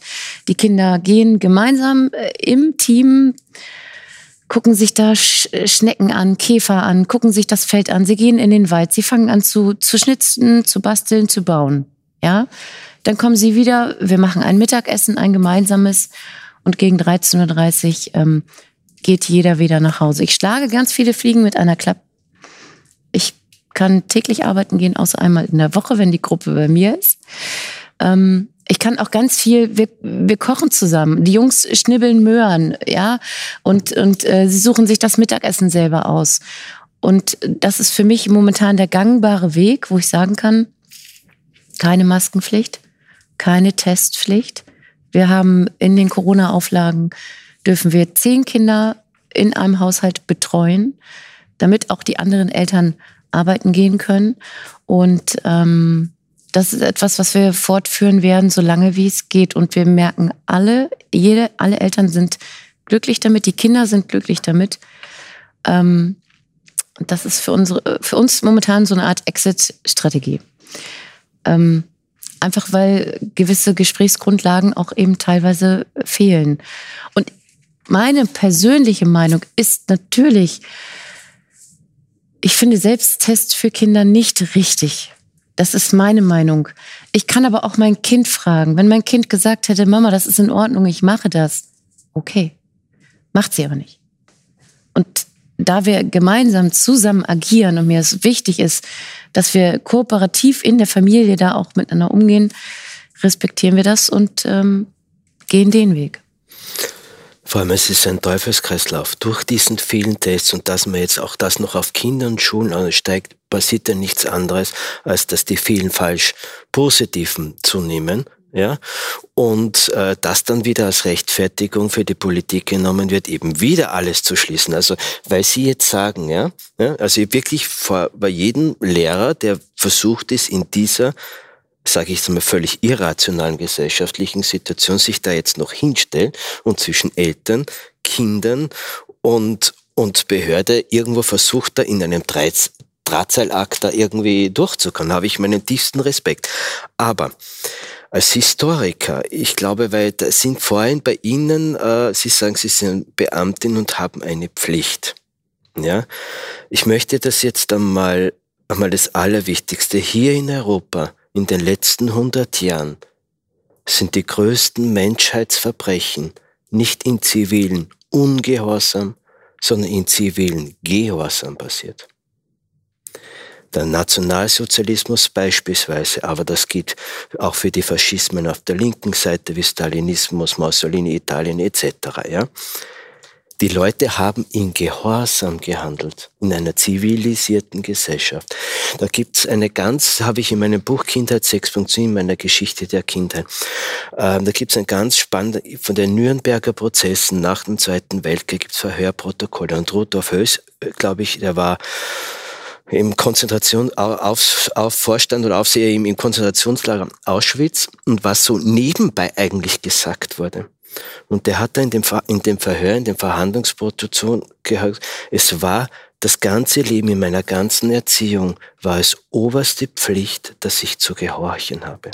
Aber ich finde, Herr Hüter, das ist wieder, das ist dieser schwierige Vergleich mit damals. Also das, ich meine, Sie sind Historiker, das ist mir schon klar, dass, äh, dass für Sie, äh, aber wir haben ja nicht äh, 1933 oder 1939. Also wir, wir, wir, und wir haben ja, also ich finde das also ich, ich frage Na, mich immer, um bringt uns, Haltung. Bringt es geht uns um das Haltung. weiter? Es geht um die Haltung, dass ich sage, aus Angst vor meinen, die, die Menschen damals haben ja nur auch deshalb alle mitgespielt, aus genau den gleichen Gründen, warum sie heute mitspielen weil ich verfolgt wurde, weil ich denunziert wurde, weil ich sonst meinen Job verloren habe, etc. etc. Und es gibt ja nicht nur den Nationalsozialismus. Es gab in Europa schon mehrere totalistische Systeme, to, to, totalitaristische Systeme. Gab ja nicht nur Nationalsozialismus.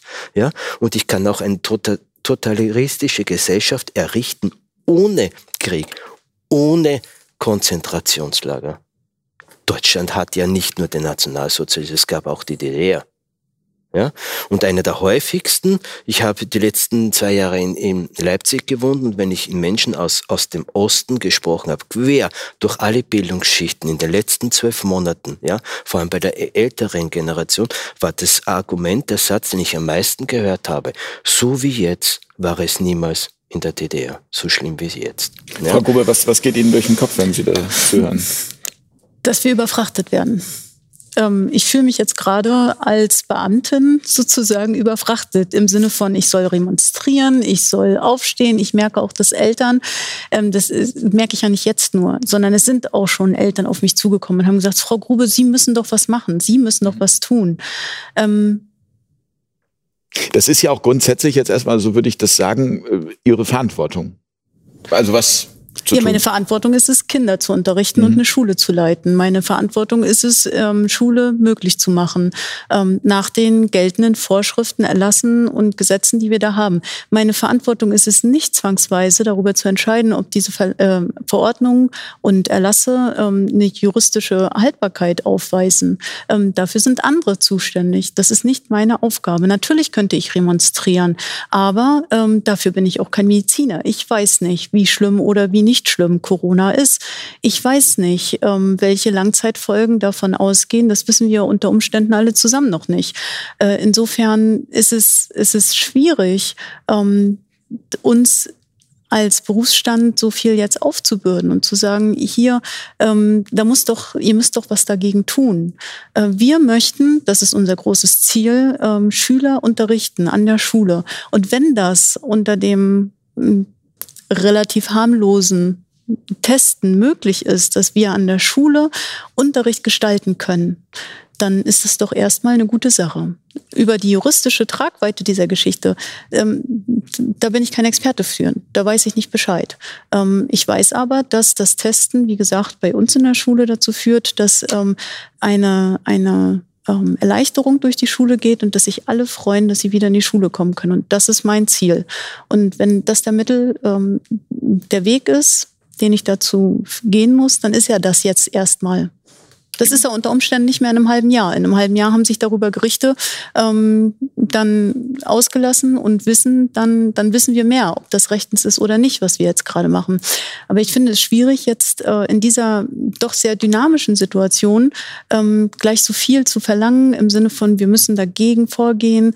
Ähm, ich denke, es wird sich klären. Aber, aber da würde ich mal, Herr Prestin, was würden Sie jetzt Frau Grube raten, also als Jurist, ähm, wenn Sie überhaupt was raten müssen nein, ich, äh, in der nein, ich Situation. kann, sie, kann aber sie gut verstehen, weil also an der Ecke, wir sind also über die Jahrhunderte und äh, da nehme ich das mal auf, über die Jahrhunderte geprägt worden darin, dass wir also im Grunde als Kinder gelernt haben, äh, zu gehorchen, zu übernehmen, was also Erwachsene uns sagen, dass wir also danach gestrebt haben, möglichst perfekt zu werden, weil wir noch nicht gut genug sind. Wir müssen noch was lernen, wir müssen noch dies machen und wenn wir das nicht machen, dann werden wir aussortiert und ab, abgesondert. Das bedeutet also im Grunde, wir haben uns anpassen gelernt. Und mein Großvater hat mir noch gesagt, als ich Kind war und der DDR mit ihm zusammen war, äh, Hordin Muhl und Fre nee, äh, Subdi Dun und Freddy Dick, aber Hordin Muhl von Politik. Und das hat er nicht gesagt, einfach nur aus Jux und Dollerei, sondern weil er wusste, es ist gefährlich. übersetzen Sie nochmal. Ne? Sauf, sauf dich voll und, und fress dich voll. Äh, äh, aber, Aber halt dich von der aber Politik. Halt, halt die Schnauze, wenn es also um Politik geht. Sei vorsichtig. Das bedeutet also an der Ecke, dass wir also gelernt haben, dass es also lebensgefährlich sein kann, äh, äh, da also ich sag's mal so äh, zu uns zu stehen und autonom und aut authentisch äh, das zu sagen, was also in Artikel 5 äh, als Meinungsfreiheit deklariert ist, ohne Zensur, das zu sagen, was wir denken und was wir wollen und was wir uns wünschen. Und dann bleibt es dabei, was also Gerhard Hüther auch gesagt hat, wenn wir also als Baby auf die Welt kommen oder so, dann haben wir eigentlich nur ein Grundbedürfnis, das ist lebenswichtig, dass wir Beziehung haben. Das bedeutet also, für die Beziehung opfern wir auch unsere Authentizität. Und wenn wir also im Grunde also größer werden oder so und wir haben nicht gelernt, uns zu emanzipieren, also herauszuwachsen aus dieser Kinderrolle, dann in der Tat geht es uns auch heute noch so, dass wir also als Kinder behandelt werden wollen zum Teil, aber auch behandelt werden. Denn wir schaffen das selber, dass wir behandelt werden. Wir gucken dann nach oben und sagen, du musst mir sagen, wo es lang geht. Wie damals als Richter. Du musst sagen, wo es lang geht. Und aus dieser Nummer auszusteigen, das ist die Chance der heutigen Zeit. Das heißt, dass wir begreifen, dass wir A, nicht die Kinder von damals sind, B, also noch die Möglichkeit haben, unsere Meinung authentisch zu, zu sagen und C, wichtig wahrnehmen, dass diese Meinungen, so unterschiedlich sie sein mögen, wir beide, wir beide, wir beide oder wir, so unterschiedlich wir sein mögen, aus dem Verstehen heraus zuzuhören und nicht zu bewerten. Und das ist für uns Juristen nochmal eine ganz besondere Herausforderung, weil wir sind aufgestellt zu bewerten. Richtig und falsch, gut und böse.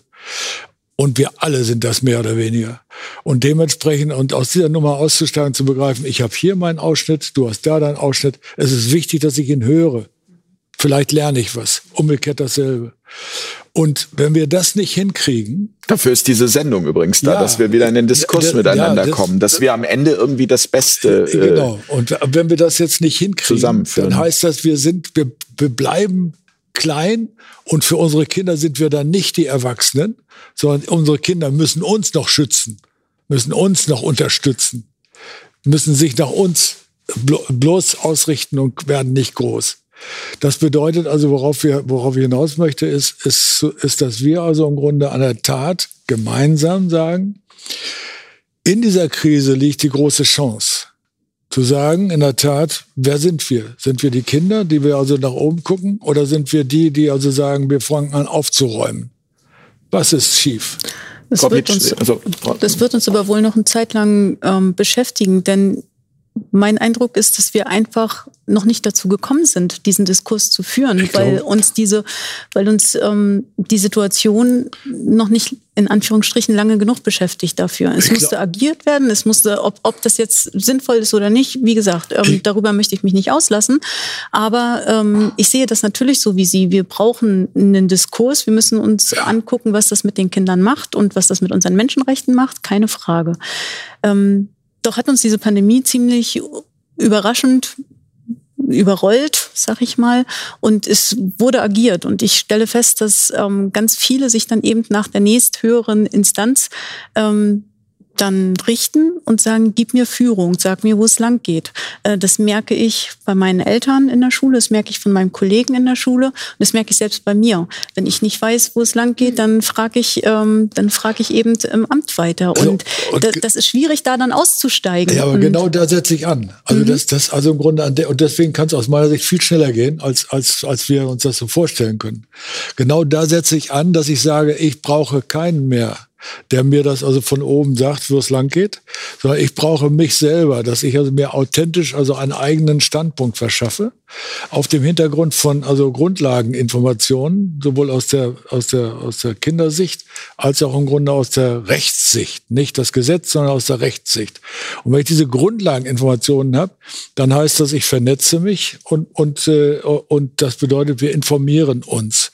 Und in dem Maße, in dem wir uns informieren, können die uns gestohlen bleiben, in wer auch immer uns meint, noch äh, direktieren, äh, direktiv etwas vorschreiben. Frau, Frau Pietsch ist, äh, Frau Pietsch ist rutscht auf dem Stuhl hin und her. äh, ich, Sie haben mir so ein bisschen die Worte aus dem Mund genommen. Für mich, äh, ich glaube äh, auch nicht daran, dass es äh, jemanden oder irgendetwas geben wird, was uns retten wird, ja, sondern ähm, das müssen wir selber tun. Wir müssen selber in glaube ich, Handlungen kommen. Wir müssen ins Gespräch kommen. Und ich finde es so total tapfer, wie Sie hier sitzen und äh, das, das, äh, wie Sie das so rüber. Ich würde mir einfach mehr mehr äh, Schulleiter wünschen, mit denen man genau in diesen Diskurs geht oder eine Regierung, äh, äh, die, die bereit ist für einen Diskurs, die äh, äh, offen dafür ist. Was sind denn hier unsere Kollateralschäden? Wir sind ja nicht nur die Kinder, es sind ja auch die Alten, zum Beispiel, aus meiner Sicht jedenfalls. Und ähm, all das findet ja auch gerade nicht statt. Ich stelle mir natürlich Sie meinen die Abwägung, die Verhältnismäßigkeit. die Verhältnismäßigkeit und auch Der Diskurs äh, der. Diskurs Mhm. darüber, Der Diskurs, dass ja. diese Dinge angesprochen werden. Ne, jetzt gibt es Schauspieler, die drehen Videos und sprechen diese Dinge an. Was ist, man wird mundtot gemacht. Aber es ist so wichtig, dass, und genau das ist ne, das, was Herr Prestin, wir müssen es machen. Wir müssen miteinander sprechen und wir müssen auch in die Handlung gehen. Ich würde noch gerne ergänzen wollen. Wenn wir wir sagen, dann schließe ich jetzt zum Beispiel die Abgeordneten mit ein. Weil wir also im Grunde, also ich es- will ja ein Beispiel sagen. 2019 hat es also einen Artikel in der Süddeutschen Zeitung über mich gegeben. Äh, eine helfende Hand im Scheidungskrieg. Der wurde also auf dem Hintergrund meiner Geschichte des, der Art und Weise des Umgehens mit Streitsituationen, äh, war da ein großer Artikel erschienen und daraufhin wurde ich von Abgeordneten angesprochen, ob ich also unterstützen könnte. Aber ich habe also auch schon mehrfach bei der Kinderkommission berichtet und habe also zum Beispiel bei der Kinderkommission 2016 einen langen Vortrag gehalten, äh, was Abgeordnete brauchen müssten, um also familien- und kinderorientiert überhaupt entscheidungsfähig zu sein. Sie haben es nicht gelernt. Sie haben es genauso wenig gelernt wie ich damals als Richter, diese Dinge zu sehen. Und das beraubt sie, sie ihrer Unabhängigkeit. Sie sind aber die Leute, die also die Gesetze machen. Nur wenn sie also im Grunde an der Ecke hilflos sind, dann laufen sie Gefahr, auf die Exekutive zu gucken und abzusegnen, was ihnen die Exekutive vorschlägt. Und dann haben wir also an der Ecke also auch keine Gewaltenteilung mehr, sondern dann, dann, dann dirigiert also gewissermaßen, ob das Herr Honecker ist oder jetzt Frau Merkel oder wer auch immer, der also als Chef der Exekutive da sitzt. Wobei der äh, Vergleich als problematisch angesehen werden könnte. Kann ja sein. Also, äh, äh, äh, aber, aber es kann ja sein. Jedenfalls ist also der Effekt sehr ähnlich. Das heißt also im Grunde, äh, wenn ich also im Grunde als Abgeordneter äh, hier ein Gesetz machen soll, wo, bei dem ich nicht durchschauen kann, was steckt da eigentlich drin auf die Schnelle, bei dem ich also im Grunde überhaupt nicht also erkennen kann, ist das jetzt positiv für die Familie, ist das negativ für das Kind oder was auch immer. Beispiel, März letzten Jahres, als das also aktuell wurde, habe ich gedacht, was passiert hier? Da sollen Grundgere Grundrechte eingeschränkt werden? Das geht doch gar nicht. Und dann wurde, passierte das doch, dann, wurde das Infektionsschutz, dann, dann, dann wurde das doch so gesagt. Denke ich, Christian, du hast was übersehen. Dann bin ich erst überhaupt darauf gekommen, dass es das Infektionsschutzgesetz seit 2000, 2001 gab und dass da also Dinge geregelt sind oder so, die ich, ich habe dann versucht, das zu lesen, 60 Seiten, eng beschrieben, Ermächtigungsgrundlagen überhaupt nicht konkretisiert, Möglichkeiten, dass Kinder aus der Familie genommen werden, das habe ich noch gar nicht richtig durchschaut. Ich musste es zweimal lesen. Dann habe ich Abgeordnete angeschrieben. Dann habe ich also äh, bis zum Dezember letzten Jahres Abgeordnete und Regierungen angeschrieben. Ich habe keine Resonanz bekommen. Und als es dann also dichter wurde, deswegen habe ich gesagt, Moment, Moment, Moment, Moment, wo es die Kinder betrifft, da hört jetzt für mich dann der Spaß auf. Solange es nur uns Erwachsene möglicherweise trifft oder so. Aber wo es die Kinder anfängt zu, zu, zu treffen, da geht's nicht weiter. Nur worauf ich hinaus wollte war, den Abgeordneten geht es an der Ecke genauso schlecht wie uns auch. Das bedeutet also im Grunde, dass, dass ihnen. Auch also, da Empathie zeigen. Ja, ja. Und dass es da an der Ecke wichtig ist, im Grunde aufzuhören mit so Spaltungstendenzen. Ach, die sind sowieso blöd oder die sind sowieso, was weiß ich, AfD oder was weiß ich, CDU oder Grüne. Dass man sich wechselseitig also im Grunde äh, schon, schon mal madig macht, bevor man überhaupt sich zu, äh, äh, einander zuhört sondern dass man anfängt im Grunde in der Tat, also jeder Einzelne für sich, und das meine ich jetzt also auch für die Menschen, die als Abgeordneter sind oder Regierungsvertreter sind, jeder Einzelne für sich also wirklich mal hinguckt, was da an Grundlagen existiert und was er verantworten kann, selber verantworten kann und nicht irgendwas absegnet, weil man denkt, naja, die werden es schon wissen. Herr Hüter. Ja, äh, ich glaube, ähm, ich möchte nochmal ganz zurückkommen, dass es ja in dieser Sendung, diese, diese allgemeinen gesellschaftlichen, politischen Fragen, die sind von hoher Relevanz und natürlich auch wichtig. Aber es geht ja hier in dieser Sendung jetzt einmal vor allem um die Kinder und die Jugendlichen. Ja, aber was damit korreliert, ist Folgendes. Ich mache jetzt auch, wenn es ein harter Vergleich ist. Was da seit zwölf Monaten passiert, ist historisch absolut einmalig. Es ist nämlich so, wie wenn wir Krieg hätten und erstmal schicken wir auch die Kinder an die Front. Sogar in wesentlich, sage ich jetzt einmal, problematischeren Zeiten der Menschheitsgeschichte hat man gewusst, dass es Trennlinien gibt, die nicht überschritten wurden. Und dass die Mütter und die Kinder zu schützen sind. Ja? oder die Familie und die Kinder zu schützen sind. Was ist da? Da gibt es einen, einen Kollegen von mir in Deutschland, der deutsche Kindheitsforscher Michael Klund, war schon, glaube ich, im Mai oder Juni nach dem ersten Lo Lockdown im Deutschen Bundestag geladen äh, in irgendeinem Ausschuss ähm, und der hat es so treffend auf den Punkt gebracht und zwar hat er gesagt, der Schutz ja, dass Kinder schutzbedürftig sind. Ja. Der Kinderschutz wurde pervertiert vor einem Jahr in einen Schutz vor Kindern. Ja, jetzt muss man sich übersetzt das mal anderes. Ja, Kindern wurde historisch einmalig, jetzt sozusagen auf psychohistorischer Ebene, ja, etwas aufgebürdet, was sie gar nicht tragen können. Sie sind verantwortlich für die Gesundheit einer Gesellschaft. Das ist Wahnsinn. Weil das sind Kinder erstens nicht. Zweitens können sie das gar nicht verstehen. Das können sie gar nicht tragen. Wir lasten Kindern eigentlich eine Bürde auf. Etwas, was wir, die Erwachsenen, ausschließlich zu verhandelt haben. Ja, da können, da müssen Kinder draußen gehandelt werden. Ja, und da hat man nämlich eine Erzählung gefunden. Da ist ja wohl der Unterschied zu anderen Ländern. Äh, ja, nirgendwo wie in Deutschland oder in Österreich teilweise auch Frankfurt, weltweit, ist eine Erzählung zum Beispiel durch, durch die jeweiligen Virologen, die, die, also Drosten und Co., die halt die Regierung beraten, Kinder würden sozusagen die Alten anstecken, sind fürs Infektionsgeschehen äh, verantwortlich etc. Das stimmt ja überhaupt nicht. Und bis heute gibt es dafür keinen einzigen wissenschaftlich evidenzbasierten wissenschaftlichen Beweis weltweit gibt es nicht. Ja, es spricht eher, wenn man sich die Länder, die jetzt schon zwölf Monate lang ja, äh, die Kinder nicht äh, Masken tragen lassen etc. Ja, ja da, da ist ja das Infektionsgeschehen unter Kindern äh, zu den Erwachsenen gleich null. Es ist eine These, eine Behauptung, die nicht stimmt. Und das ist ein, eine und drum nehmen ja auch also die Dr. Professor Dr. Skala von der Wiener äh, ähm, Klinik für Uniklinik psychiatrische Abteilung für Kinder, hat kürzlich in einem Interview in Österreich gesagt, ich meine, bei ihr kommen Fälle, also auch schon, wo die, also die Kinder haben Albträume, die sehen Viren, ja, also weil wir das ja auch ständig visualisieren, diese komischen Viren, die man da immer macht, die, äh, die, die, wo, wo sie, die, der Virus anspringt, so, als, also wie Horror-Albträume. Ja, weil wir da Kinder voll in den letzten zwölf Monaten mit reingenommen haben, ja, obwohl sie davon nicht berührt sind. Ja. Ich habe im, im Oktober schon ein Interview darauf hingewiesen. Ähm, das wurde sogar über, über die Reuters Medienagentur, also über eine Main, die Mainstream Medienagentur äh, veröffentlicht, nur haben kaum kaum die Presse in Österreich darüber berichtet. Gleich nach dem ersten Lockdown hat Schweden und Finnland, die Kultus, also die Schulbehörden, eine ganz wichtige Untersuchung zusammengearbeitet. Ja, Schweden keine Schulschließungen, ja, äh, Finnland nicht vollständig, teilweise. Ja, und die wollten genau das wissen. Ja, welche Rolle spielen eigentlich Kinder bei SARS-CoV-2, ja, bei Covid-19?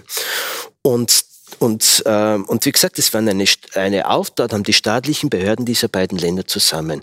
Null. Es ist völlig irrelevant. Ob sie die Schulen offen lassen, ob sie Masken tragen oder ob sie sie schließen. Kinder spielen für das Ganze absolut keine Rolle. Das wurde damals sogar über die Agentur Reuters, diese Untersuchung, diese Studie, äh, das Ergebnis äh, dort eingespeist. Ja? Und das ist ja die Mainstream-Agentur. Nur berichtet hat dann kaum jemand. Und da zeigt, zeigt sich doch auch, also man muss sich schon hier eigentlich fragen, was haben wir hier als ganze Gesellschaft hier in Mitteleuropa wieder mal oder, äh, oder, oder wieder eigentlich für, für, für einen Stellenwert, welchen Blick auf Kinder und Familie oder auch Schule. Nun, ja? nun, nun hat ja ein Richter in Weimar war es, ein Urteil gesprochen, das äh, Deutschland sehr bewegt hat. Im Positiven wie im Negativen kann man sagen. Ähm, dieses Urteil hat äh, dazu geführt, dass, glaube ich, bei diesem Richter eine Hausdurchsuchung angeordnet wurde und er wegen Rechtsbeugung, wie sagt man, jo. dran sein soll oder beziehungsweise man das äh, vermutet. Wie, wie bewerten Sie das, Herr Pristin? Das bewerte ich also in der Tat als ein, eine, äh, ein, ein völliger Übergriff in richterliche Unabhängigkeit, die verfassungsrechtlich garantiert ist. Ich, ich muss dazu noch mal sagen, dieser, dieser Richter äh, in, in, in Weimar hat äh, sich die Mühe gemacht, äh, im Grunde diese Fragen von äh, Gefährdung von Kindern durch die angeordneten Maßnahmen diesen Fragen nachzugehen und hat also drei Gutachten eingeholt. Eine äh, äh, Herrn Kuhbandner, eine Frau Kämmerer und äh, noch eine dritte. Komme jetzt nicht auf den Namen, ist ja egal. Jedenfalls hat er also diese, diese Gutachten aus unterschiedlichen wissenschaftlichen Bereichen da ging es um Masken, um Testen, um Testen, das komplette äh, Programm. Äh, inwieweit also die Teste überhaupt also Infektionen nachweisen können, äh, was also mit, der, mit dem Maskentragen es auf sich hat äh, und der Distanzierung und diese Behandlung von Kindern. Und diese Gutachten kommen also an der Ecke äh, äh, zu dem Ergebnis im Grunde, dass diese Dinge eine Misshandlungsform in Anführungszeichen von Kindern sind. Dass also das also im Grunde konkrete schädliche Auswirkungen hat. Maske tragen nicht nur durch diese, diese Gutachten, das wird auch noch bestätigt durch andere ärztliche Geschichte, durch Neurologen, äh, die das, die das äh, deutlich gemacht haben. Das heißt also, hier ist also durch die Gutachten nachgewiesen, dass es also konkrete äh, Gefährdungslagen beinhalten, was durch die äh, regierungsamtlichen Verordnungen oder Allgemeinverfügungen dort ausgelöst worden ist. Und dieser Richter hat dann, also ist dann hergekommen und hat dann gesagt, im Grunde, das geht nicht und hat Schule angewiesen und die Lehrer angewiesen, im Grunde das zu unterlassen. So, das ist der Beschluss gewesen, eine einstweilige Anordnung. Diese einstweilige Anordnung gilt bis heute noch. ich glaube, für zwei Schulen hatte er das Urteil gesprochen. Für zwei Schulen, weil also der konkrete Anlass waren also dann also Eltern von Kindern, die also in diesen jeweiligen Schulen äh, da waren. Aber er hat das dann nicht nur auf diese Kinder, diese konkreten Kinder bezogen, äh, sondern hat also gesagt, natürlich trifft das alle Kinder dieser Schule, wenn in dieser Schule das also so und so läuft. Und hat dann also dementsprechend also im Grunde äh, diese, diese Anordnungen untersagt. Das heißt, Maske tragen, testen, die genau, Maßnahmen. Distanzhaltung mhm. und so. Also alles, was den Lehrern da aufgegeben worden ist, im Grunde zu äh, äh, Kinder in irgendeiner Weise äh, von Amts wegen äh, zu führen oder zu veranlassen, das zu machen, äh, das also zu unterlassen. So. Im Übrigen betrifft das ja nicht nur das, was er da ge gemacht hat oder was dieses Gericht da gemacht hat. Ähm, hat seinen Rechtsgrund in der Tatsache, dass äh, wir äh, als äh, äh Gemeinschaft, ich sag's mal so, alle, wir als Gemeinschaft nach Artikel 6 Grundgesetz verpflichtet sind, darüber zu wachen, wie es so schön heißt, ob die Eltern ihrer elterlichen Verantwortung den Kindern gegenüber nachkommen können oder wollen oder dazu unfähig sind oder von Dritten gehindert werden. Das heißt also, wenn also Dritte, also ich sag's mal so, äh, äh, da also eingreifen, wenn die elterliche Verantwortung und Kinder an Anführungszeichen zu misshandeln, dann ist das auch wiederum Aufgabe der staatlichen Gemeinschaft, das nicht tatenlos hinzunehmen, sondern darauf zu achten. Also aus Ihrer Sicht, um das jetzt mal zu abzukürzen, der Richter hat aus Ihrer Sicht einen guten Job gemacht. Ja, nein, er hat sogar einen Job gemacht, der aus meiner Sicht deswegen vorgeschrieben ist, weil der Staat für diesen Bereich des Kinderschutzes, den ich jetzt gerade so angesprochen habe, über Artikel 6 oder so, hat der Staat eine eigene Funktion geschaffen. Das heißt, die richterliche Funktion, früher war das der Vormundschaftsrichter, seit 1998 ist es zum Familiengericht gekommen. Äh, das heißt, dass ein Richter da ist, der von Amts wegen, ohne Antrag, ohne dass irgendeiner auch nur irgendwas machen muss, in dem Augenblick, wo er Kenntnis bekommt, dass eine Gefährdungslage sein könnte, ist er vom Gesetz her verpflichtet, das aufzuklären. Also wann immer eine Gefährdung des körperlichen, äh, seelischen, geistigen Wohls des Kindes auftauchen kann, äh, ist, der, ist dieser Richter verpflichtet, im Grunde von Amts wegen von sich aus tätig zu werden. Es bedarf keines formellen Antrages, es bedarf keiner besonderen Intervention. Und es geht noch einen Schritt weiter. Dieser Richter ist in dem Augenblick, wo sowas auf ihn zukommt, verpflichtet, so habe ich meinen Job verstanden, über all die Jahre, verpflichtet im Grunde dann also dem nicht nur nachzugehen, sondern er ist auch gar nicht an die Beweisregeln gebunden. Sondern er ist also im Grunde völlig frei. Er kann also anrufen, wen er will. Er kann da herausfahren. Er kann also gucken. Im Grunde ist da was dran, ist da nichts dran. Und dann lässt er eine einstweilige Anordnung, wenn er der, der Meinung ist, da ist eine Gefährdungslage, die muss ich erstmal stoppen. Dann hat er diese einstweilige Anordnung erlassen. Jetzt hat das noch ein, juristisch noch eine Konsequenz.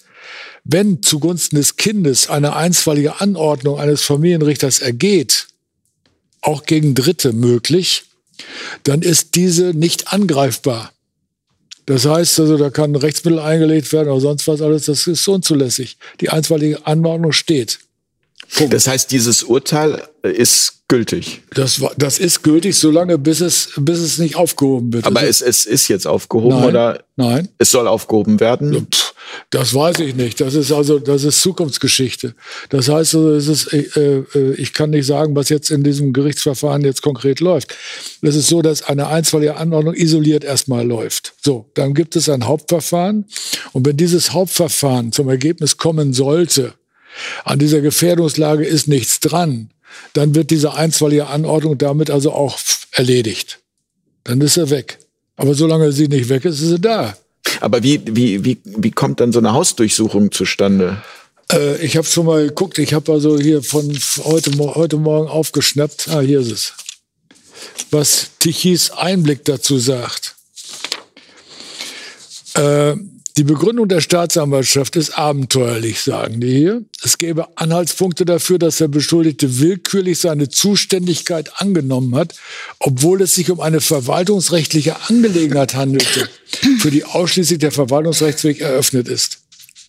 Es gehe um den Vorwurf, der Richter habe sich bei der Entscheidung einer Rechtsbeugung schuldig gemacht, indem er jetzt wörtlich sich bewusst und in schwerwiegender Weise von Recht und Gesetz entfernt hat seine Entscheidung also von den gesetzlichen Vorschriften nicht mehr getragen wird, so dass sie willkürlich erscheint. Aus meiner Sicht ist genau das Gegenteil der Fall. Der, der, der Richter, äh, äh, der hat also im Grunde in dem Augenblick, wo er so im Grunde wahrgenommen hat, dass äh, hier in der Öffentlichkeit, ob das Hüter ist, ob das Kuhbandner ist, ob das die Anhörung Kuh, äh, äh Klund, haben, äh, haben sie gesagt, Anhörung bei der Kinderkommission, die habe ich auch äh, auf dem Schirm, der also sehr deutlich gemacht hat, dass von Kindern überhaupt keine Gefahr Michael ausgeht und eine Studie vorgestellt hat und, und, und. Ja. Das heißt also, wenn ich also diese Dinge als Richter auf dem Schirm habe, weil ich also davon Kenntnis genommen habe, und dann erlebe ich im Grunde, dass irgendeiner auf die Idee kommt, ich nehme jetzt mal die Beamten raus, private Schule, private Kinderbetreuungseinrichtung. Da läuft plötzlich was, weil die Leute auf die Idee kommen, Kinder mit Masken ist wunderschön. Machen das. Dann ist natürlich gar keine Frau, der Richter kriegt das mit. Dann muss da kein Elternteil bei ihm auflaufen, sondern er, dann sagt er, Moment mal, die Eltern, die das zulassen, machen sich selber hier äh, in schiefes Licht. Da muss man ihnen vielleicht die Sorge entziehen, weil sie den Kindern also hier solche Einschränkungen auferlegen, die also nicht zulässig sind. Okay, aber es geht jetzt nicht um die Eltern, sondern es geht also jetzt um die Leitung da dieser Einrichtung. Leitung, Freunde, hier ist Schluss. Das heißt also im Grunde, der mit, mit, mit Bußgeldern, mit Zwangsgeldern sorgt dann dieser Familienrichter dafür, dass da Feierabend ist. Und wir haben sowas mit dem öffentlichen Dienst auf einem anderen Feld. Wenn zum Beispiel das Jugendamt Vormund wird, als Amtsvormund, dann ist das eine Behörde. Wenn der Amtsvormund Blödsinn macht, das ist bei mir in meiner Richterdienstzeit passiert, dann gilt 1666 BGB. Ich sage dem Amtsvormund, mein Freund, es ist Schluss. Du hast das zu unterlassen oder ich, ich schmeiß dich raus. Du bist also dann draußen als Vormund.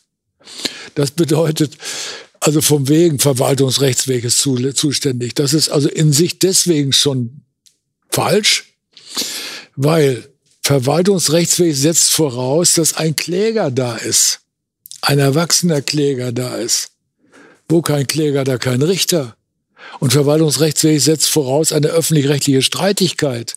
Nein, es geht nicht um eine öffentlich-rechtliche Streitigkeit, es geht um das Verhalten eines, eines Betreuers der sich aber nicht berufen können darf auf irgendwelche oberen Anordnungen. Aber, aber wenn Sie das so erzählen, dann merke ich, und ich weiß nicht, wie es Ihnen hier am Tisch geht, aber das ist ja so verfahren, also im wahrsten Sinne des Wortes, ähm, da, da kommt man ja als, ich sag mal, normalsterblicher. Äh, Moment. Wenn, ja? Eigentlich gar nicht verfahren.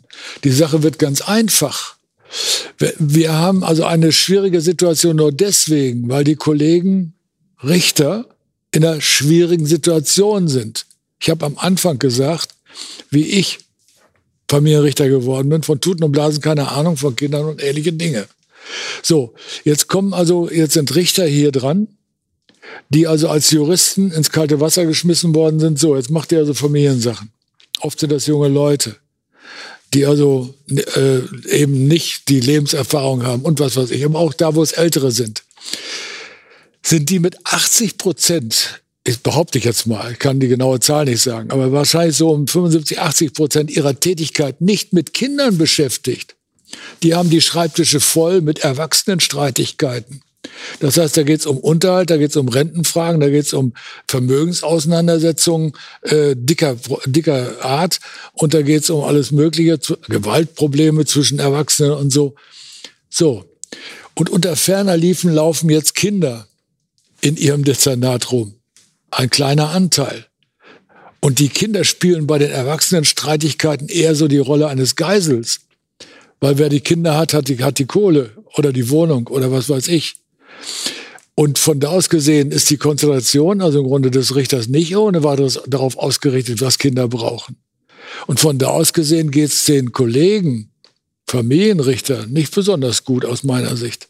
Wie, wie, wie sind Sie so mit Ihrer Behörde jetzt im Kontakt? Also wie ist da der Austausch? Also was haben Sie für ein Gefühl? Werden Sie da mit Ihren Sorgen und Nöten wahrgenommen, gehört? Helfen die oder ist das eher sehr strikt? Wird das einfach, äh, Sie haben eben gesagt, Sie haben mit dem hm. Gesundheitsamt da auch ein, gesprochen, Kontakt das gehabt, um die Maske zu erleichtern?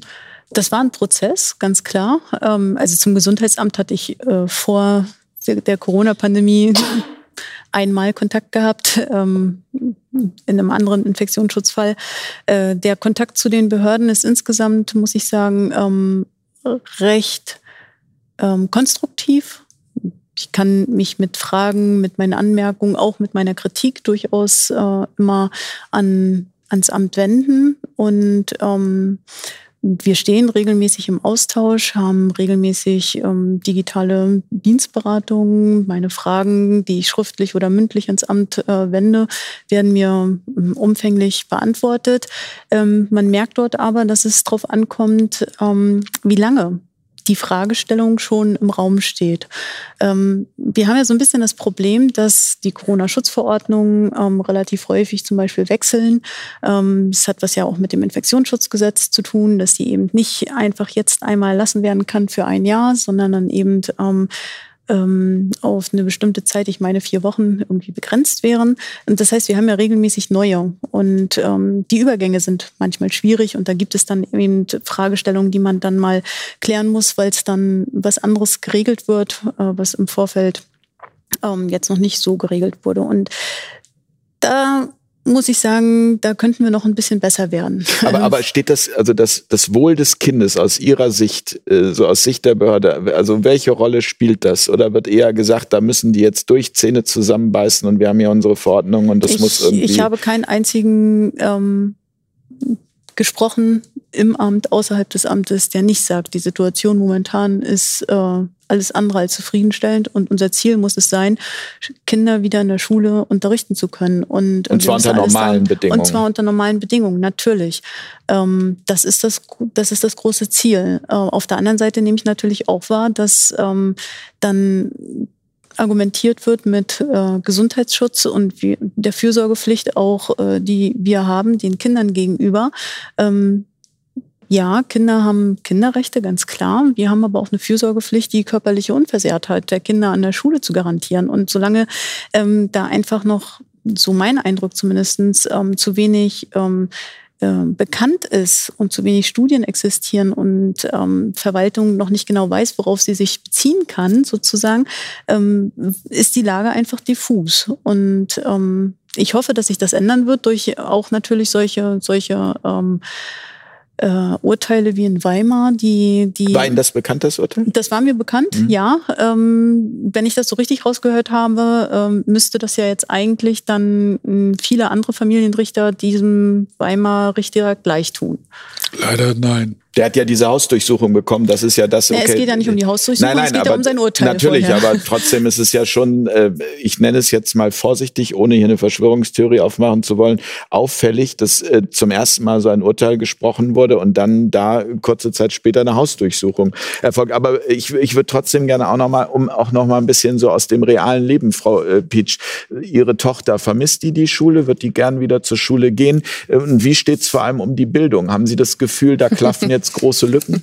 Ja, ja ähm, ich glaube, grundsätzlich möchte sie schon gerne in die Schule gehen, aber sie hat natürlich auch ihren eigenen Kopf und ihren eigenen Willen und ist mit ihren acht Jahren schon auch in der Lage zu gucken, was ist mir denn irgendwie wichtiger oder was, was, was kann ich ertragen oder was lasse ich mit mir machen und äh, äh, äh, was eben nicht. Und ich äh, habe es ja zum Beispiel an, an dieser Schule eben auch erlebt, dass, ähm, weil wir gerade nochmal diese ne, Austausch mit anderen Ämtern, mit Vorgesetzten, mit, mit dem Kultusministerium und so weiter, ähm, war mein Eindruck als Mutter, dass äh, äh, an der Schule, wo meine Tochter ist, äh, eben die Schulleitung nicht gut informiert ist. Sie hat nämlich an irgendeinem Zeitpunkt X angefangen, FFP2-Masken an Grundschüler zu verteilen. Und da gibt es eine ganz klare Regelung von der DGUV. Ja, das sind ja also, eine FFP2-Maske ist, so wie ich das verstehe, ein Arbeitsmittel.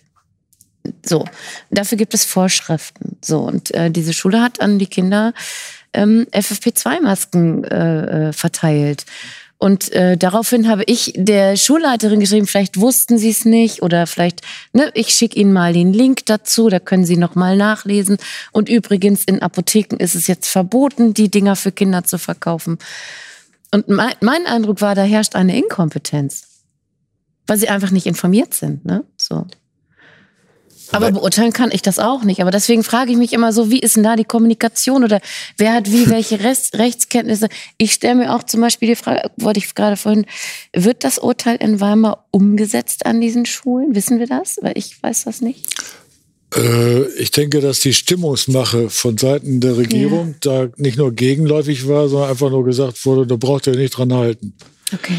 Und äh, äh, so sieht es also äh, aus meiner Sicht aus. Und was die, was die Richterschaft im Übrigen angeht, da gibt es also offenbar eine große Stimmungsmache unter dem Motto, das sind doch verwaltungsrechtliche Geschichten. Und dann gibt es also ganz viele äh, Verweisungen, wo also die Richter auch ohne Antrag also diese Dinge ans Verwaltungsgericht verweisen. Und das Verwaltungsgericht soll dann also irgendwas entscheiden. Das ist aus meiner Sicht A rechtswidrig und B geht das in einen anderen Rechtszug rein, der verfassungsrechtlich überhaupt nicht garantiert ist. Ich nehme jetzt mal Artikel 19 Absatz 4. Wenn also im Grunde die Grundrechte eingeschränkt werden, dann garantiert Artikel 19 Absatz 4, dass es also im Grunde, wenn es sonst keinen sofort greifbaren Rechtsschutz gibt, dass dann die ordentlichen Gerichte zuständig sind. Und ordentliches Gericht ist das Amtsgericht wieder oder Landgericht. Das bedeutet also, Verwaltungsgericht hat damit gar nichts zu tun. Es geht also hier um den konkreten, sofortigen Rechtsschutz für Kinder. Ich kann nicht warten, bis also im Grunde das Verwaltungsgericht irgendwann mal über die Verordnung entschieden hat oder so. Wenn das Kind also verprügelt wird oder wenn dem Kind also äh, äh, hier die Maske so aufgesetzt wird, dass es daran erstickt. Ich kann nicht warten im Grunde, dass das also so lange geht.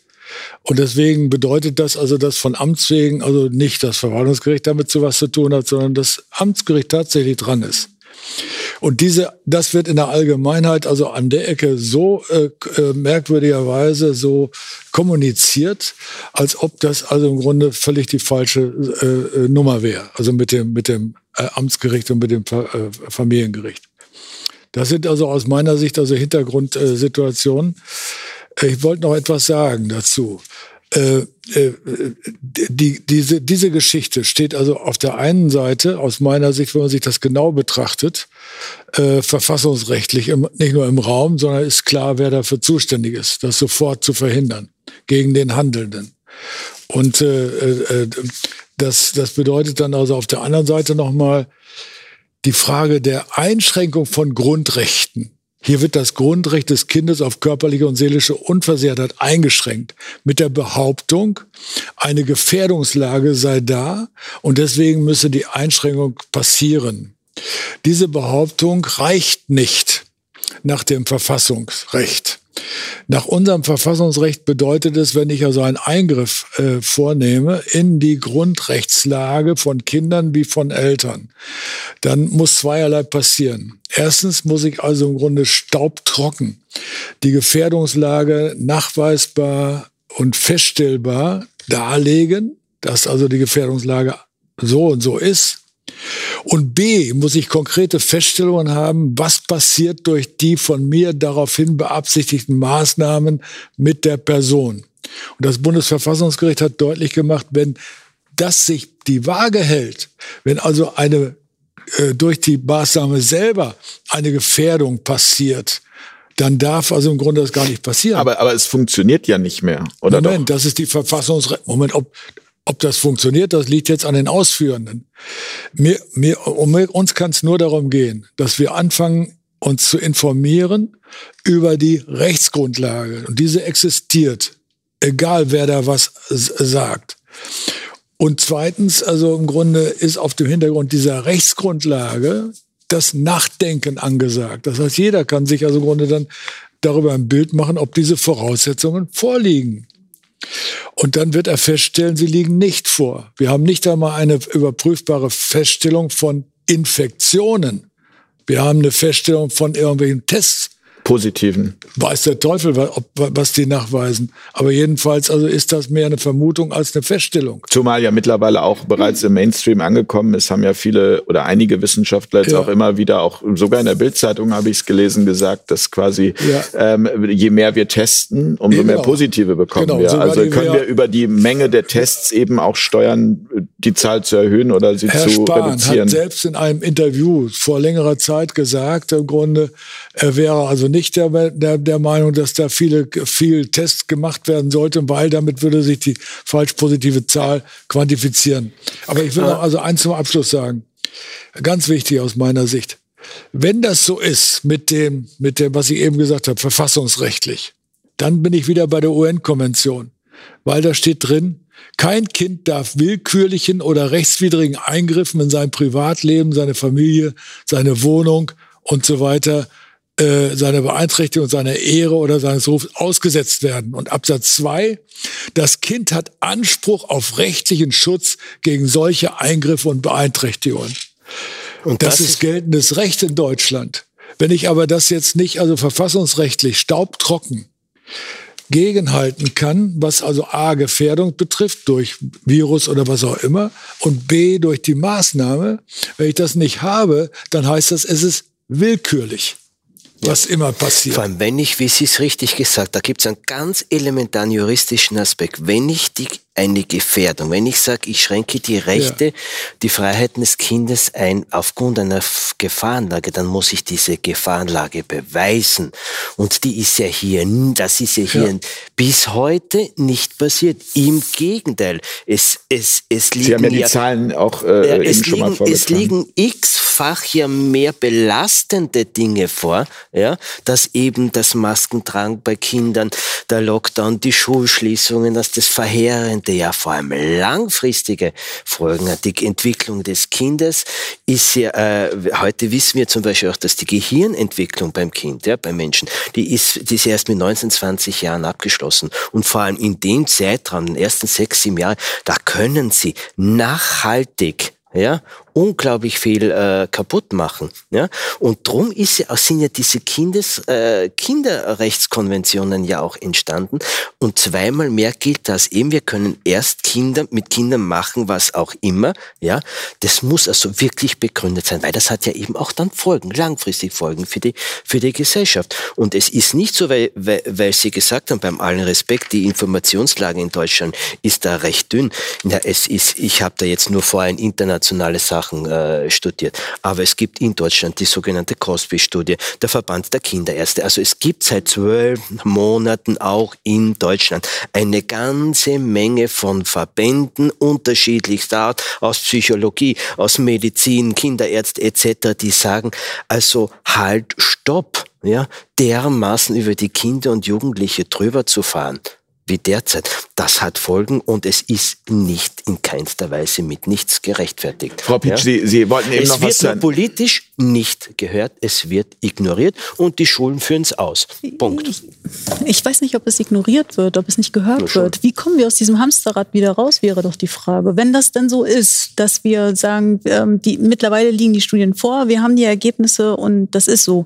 Ähm, nun wurde das Hamsterrad einmal in Bewegung gesetzt. Ähm, es ist schwierig, meiner Meinung nach, jetzt einfach zu sagen, stopp, alles weg, ähm, es ist nicht mehr da und zu tun, als ob ähm, diese Krankheit da nicht mehr existiert. Wir müssen, wir brauchen ja dann, wenn dann, so eine Art Exit-Strategie. Niemand, niemand behauptet ja, glaube ich, oder die wenigsten, wirklich die allerwenigsten behaupten, dass diese Krankheit nicht existiert. Nee, es geht mehr darum, dass einfach immer wieder die Verhältnismäßigkeit, also richten Richtig. wir am Ende mehr Kollateralschäden an mit den Maßnahmen. Das ist, also Leben hat immer ein Risiko, immer. Genau. Und wir haben irgendwann um mal angefangen mit diesen Maßnahmen und wir müssten dann jetzt ja sozusagen ähm, dann Aber gucken, wie wir da Die Maßnahmen werden ja immer mehr. Augenblick, also mir möchte, fällt ja als Mutter. Äh, Einmal Frau Pitsch, bitte. Ja, Herr, Herr Bressin, jetzt. Die Damen. Genau, Ladies first jetzt. Die, äh, ähm, äh, ja, die Maßnahmen haben irgendwann einmal angefangen. Bei vielen Menschen entstand dann die Hoffnung, jetzt müssen wir das einmal mitmachen und dann hört es wieder auf. Mhm. Das hat bis heute nicht aufgehört. Im Gegenteil, es wird immer schlimmer. Alles, was mal angefangen hat, wird in so einer Art Salami-Scheibchen-Taktik immer mehr gemacht. Erst Masken freiwillig, dann Maskenpflicht, dann Test freiwillig, Test Pflicht. Erst nur die Erwachsenen, dann die Kinder. Also ähm, das muss man doch merken, ja. Also ich, ich merke das, dass im Gegenteil, es wird ja, also es, es wird ja immer mehr. Und natürlich treiben wir die, den Inzidenzwert nach oben, wenn wir jetzt eben auch noch die Kinder anfangen zu testen. Also das ist doch was völlig äh, Logisches. Und aus mein Vorschlag wäre, wie kommen wir da wieder raus? Ähm, ich glaube, jeder steht selbst in der Verantwortung, sich über gewisse Dinge zu informieren. Ich kenne zum Beispiel die COPSI-Studie sehr gut. Ich habe die Pressekonferenz gesehen und habe der Dame danach eine E-Mail geschickt, der Professorin in Hamburg. Vielleicht können Sie da einmal ganz kurz zwei Worte zu sagen. Ah, ich habe aber die Zahlen nicht im Kopf, ja. Okay, wir verlinken ähm, das dann hier unter äh, dem Video. Ja, äh, das äh, UKI in Hamburg hat eine Studie durchgeführt, äh, inwieweit die Zahlen nach oben äh, äh, steigen bei Kindern mit depressiven Anzeichen, nicht depressive Erkrankung oder psychische psychische Erkrankung, aber ähm, in diesen Vorstufen und hat äh, da Zuwachs von 30 bis 50 Prozent, meine ich, war es gewesen. Und das ist etwas, was ich mir eben auch angeschaut habe und, und, und ich glaube, dass jeder in dieser Verantwortung steht, zu sagen, wir gucken uns auch mal eine andere Seite an. Wir gucken uns mal das DGUV an als Schulleiter, Schulleiterin ähm, und entscheiden dann, teile ich FFP2-Masken an Grundschulkinder aus oder tue ich es nicht? Weil das ist die Verantwortung, die ich trage. Steht in diesem Papier drinne, FFP2-Masken sind nicht für Grundschüler empfohlen, dann lasse ich das. Das ist doch völlig klar. Und das ist aus meiner Sicht auch diese Exit-Strategie für jeden von uns. Zu gucken, was ist gangbar, was ist nicht gangbar. Ja, und was ist wirklich, ähm, wofür gibt es Zahlen, Statistiken, Fakten, was auch immer. Und was sagt auch mein Bauchgefühl, ja, als Mutter bin ich immer so Bauchmensch auch natürlich.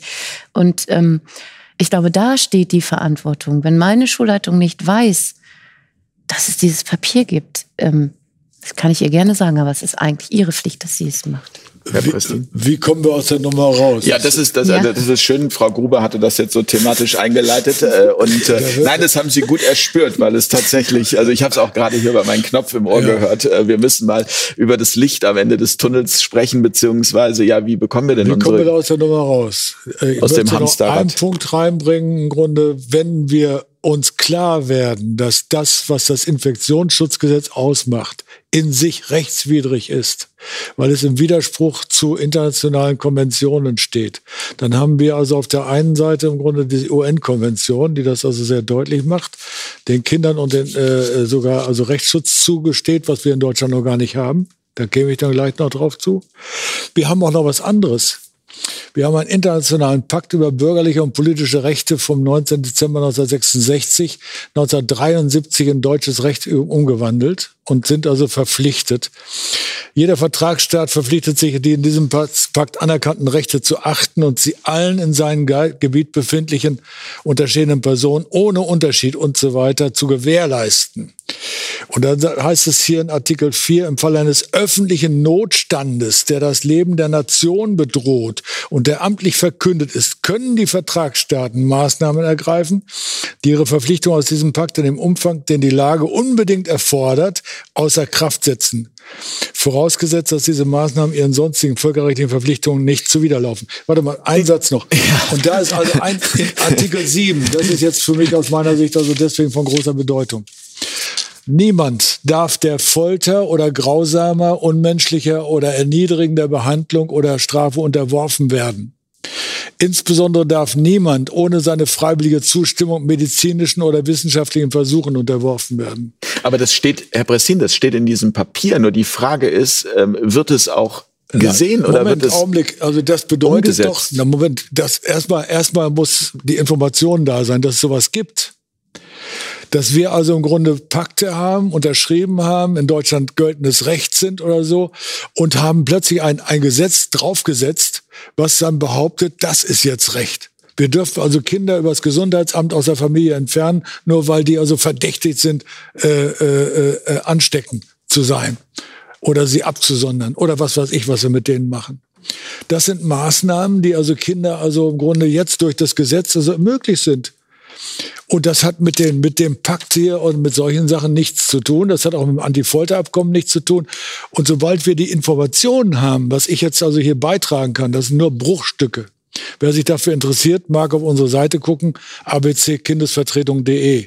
Ja, aber das ist etwas, ähm, da, da würde ich gleich nochmal gerne ja. zum, ganz zum Schluss drauf zu sprechen zu kommen. Sie helfen ja auch Eltern, Kindern, genau. Schülern, äh, wie sie können, äh, mit eben dieser Kindesvertretung. Und, und diese, Information, diese Informationen führen uns alle an der Ecke an den Punkt heran, dass wir also im Grunde nicht nur anfangen, uns unsere eigenen Gedanken zu machen, was da passiert, sondern wir suchen dann jeder für sich auf seine Art und Weise nach seinen Möglichkeiten, äh, die er benutzen kann, äh, um also das entweder zu vertiefen und das an den richtigen Mann zu bringen und zu sagen, dieser Quatsch muss beendet werden, wenn es denn Quatsch ist und, äh, und, und alles zu tun, dass das also im Grunde nicht morgen, nicht übermorgen, nicht also irgendwann ausgesetzt wird, sondern dass zum Beispiel der Kollege in Weimar oder die, die Kollegin in Weilheim, die hat dann also im Grunde. Genau, in Weilheim hat es auch noch so ein genau, Urteil was ähnliches gemacht. Hm. Und nach meinem Wissen sind also auch noch andere äh, einzelne Richter da dran. Aber wie dem auch sei. Das heißt so, dass wir also im Grunde uns darauf konzentrieren, zu sagen, wir lassen uns nicht ein X für ein U vormachen, wo sind die inhaltlichen Auseinandersetzungen mit dem Beschluss von Weimar? Mit den Gutachten, die da eingeholt sind? Wo sind diese, wo, wo können die in Zweifel gezogen werden? Wenn die aber nicht in Zweifel gezogen werden können, dann sind durch gerichtlich bestellte Sachverständige dokumentarisch festgehalten, dass Kinder hier geschädigt werden. Und das bedeutet, sollen wir dann darüber wegschwurbeln, dass wir sagen, ach, das hat ja keine, das, das, das, das ist ja der falsche Rechtsweg. die falsche Form? Nein. Wir können dann also sagen, Leute, wer entscheidet hier wonach? Was ist das für eine Gesellschaft, in der wir dann sind? Was ist das für eine Gesellschaft ähm, und wie kommen wir wieder ins so. äh, Miteinander? Und da ist mal aus meiner Sicht, äh, äh wenn ich das noch sage, in diese Situation bringt aus meiner Sicht eine große Chance mit sich. Also eine Krise ist immer gleichzeitig eine Gefahr, aber es ist auch eine Chance. Und diese Chance, die es hat, ist im Grunde nicht nur nachdenklich zu werden, sondern Initialzündungen zu setzen. machen, zu setzen, wo wir einen Rechtsschutz aufbauen, was ich eben vorgelesen habe für Kinder in der UN-Konvention, dass wir einen Rechtsschutz für Familien aufbauen, der nicht nur darin besteht, alles Mögliche abzuwehren, nein, der also als, als interdisziplinäre kompetente Beratungs- und Vertretungssituation für Kinder und Familie sofort im Einsatz ist, wenn Konflikte, ich sag's mal so, Eltern, Kinder belasten könnten. Auch Lehrer äh, äh, äh, behindern könnten, ihren Job zu machen.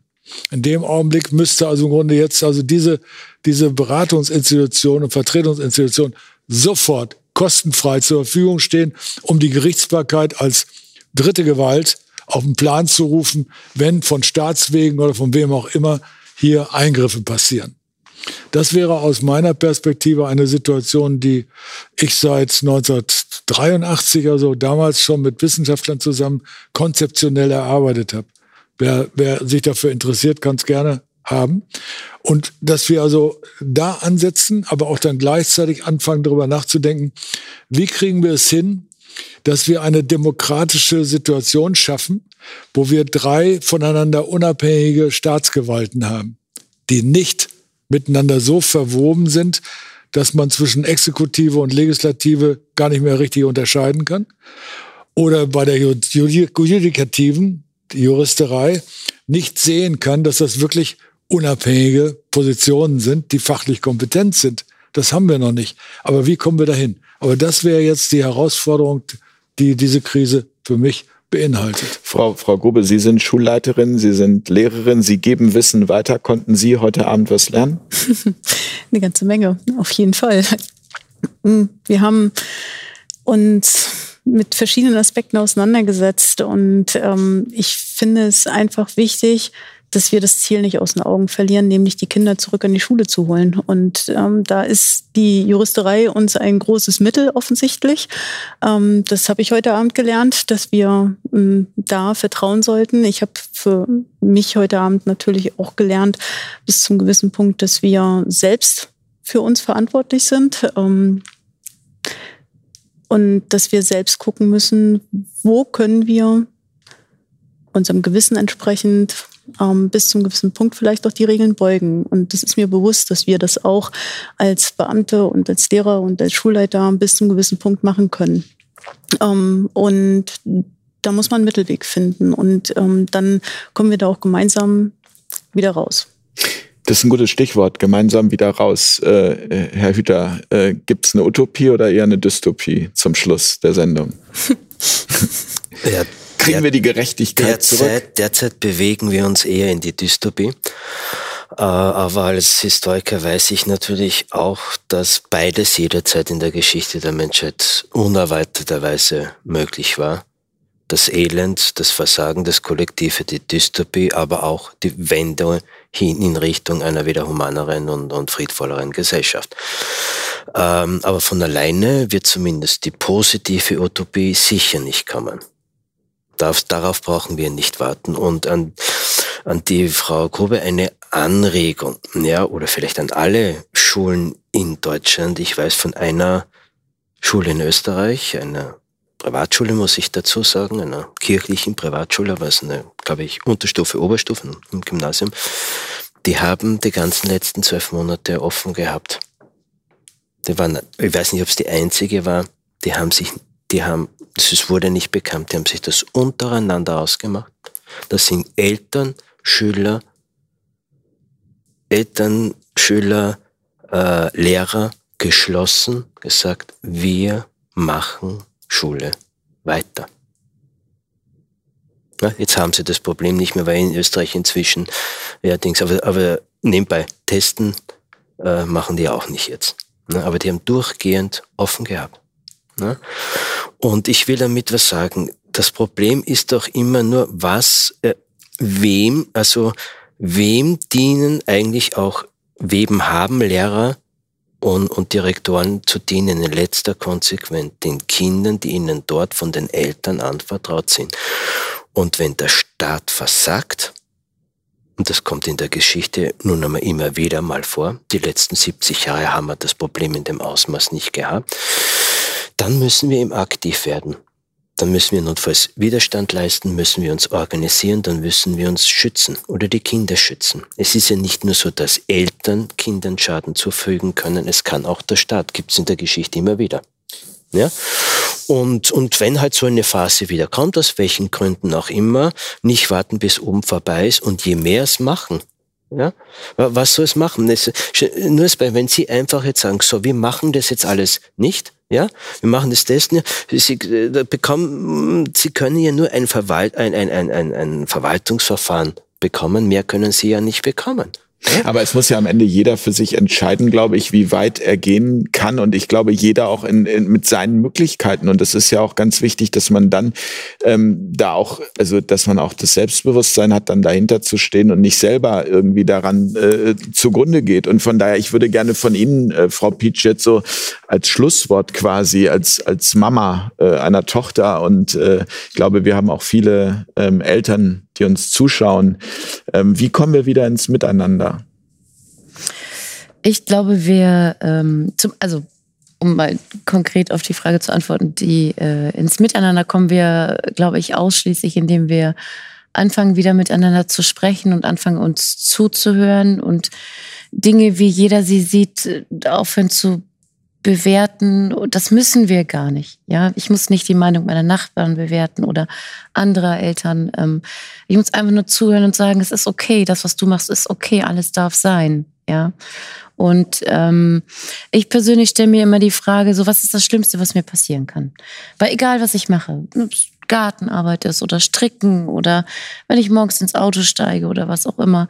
Ähm, was ist das Schlimmste, was mir passieren kann? Und dann fange ich an, in meinem Kopf ein, eine eigene äh, Risikobewertung abzuschätzen. Ähm, und dann weiß ich meine Antwort auf, egal was ich tue. Und wenn ich zum Beispiel jetzt sage, ich ne, lasse mein Kind zu Hause oder, oder, oder, oder gründe eine Lerngruppe. Natürlich sind da Ängste. Natürlich sind die Eltern erstmal skeptisch. Und andere Dinge zu tun oder neue Wege zu gehen, bedeutet immer in jedem Fall Angst, weil der Mensch hat Angst vor Veränderung. Tue ich es nicht, dann fahren wir hier Hier und Jetzt. Und das kann, glaube ich, für niemanden gut sein. Ich möchte mich ganz herzlich bei dieser Runde bedanken. Ich danke ganz herzlich für die Offenheit. Ich danke ganz herzlich für das viele vermittelte Wissen. Ähm, ich äh, habe das Gefühl, das bringt uns weiter. Genau das hier bringt uns weiter. Auch wir sind irgendwie nur ein kleines Puzzleteil in dem ganzen Spiel. Wir wollen dazu beitragen, ähm, dass wir wieder in den Diskurs kommen. Deswegen bedanke ich mich ganz herzlich bei Antje Pitsch, bei Norma Grube, bei Michael Hüter und bei Hans-Christian Prestin. Ich bedanke mich bei euch fürs Zuschauen. Ähm, natürlich freuen wir uns über eure konstruktiven Kommentare zu diesem Video, aber das ist mir heute auch nach dieser Sendung, weil ich weiß, es ist ein hochemotionales Thema, sehr, sehr ein großes Anliegen, dass die Kommentare tatsächlich konstruktiv sind, so wie in vergangener Zeit meistens immer und äh, alles andere müssen wir dann leider löschen. in diesem Sinne, schönen Abend. Äh, alles Gute und bis ganz bald an dieser Stelle. Ach ja, und wir brauchen eure Unterstützung, ganz wichtig, damit wir dieses Projekt hier erfolgreich in die Zukunft führen können. Danke, tschüss. Tschüss, gute Nacht. Auf Augenhöhe.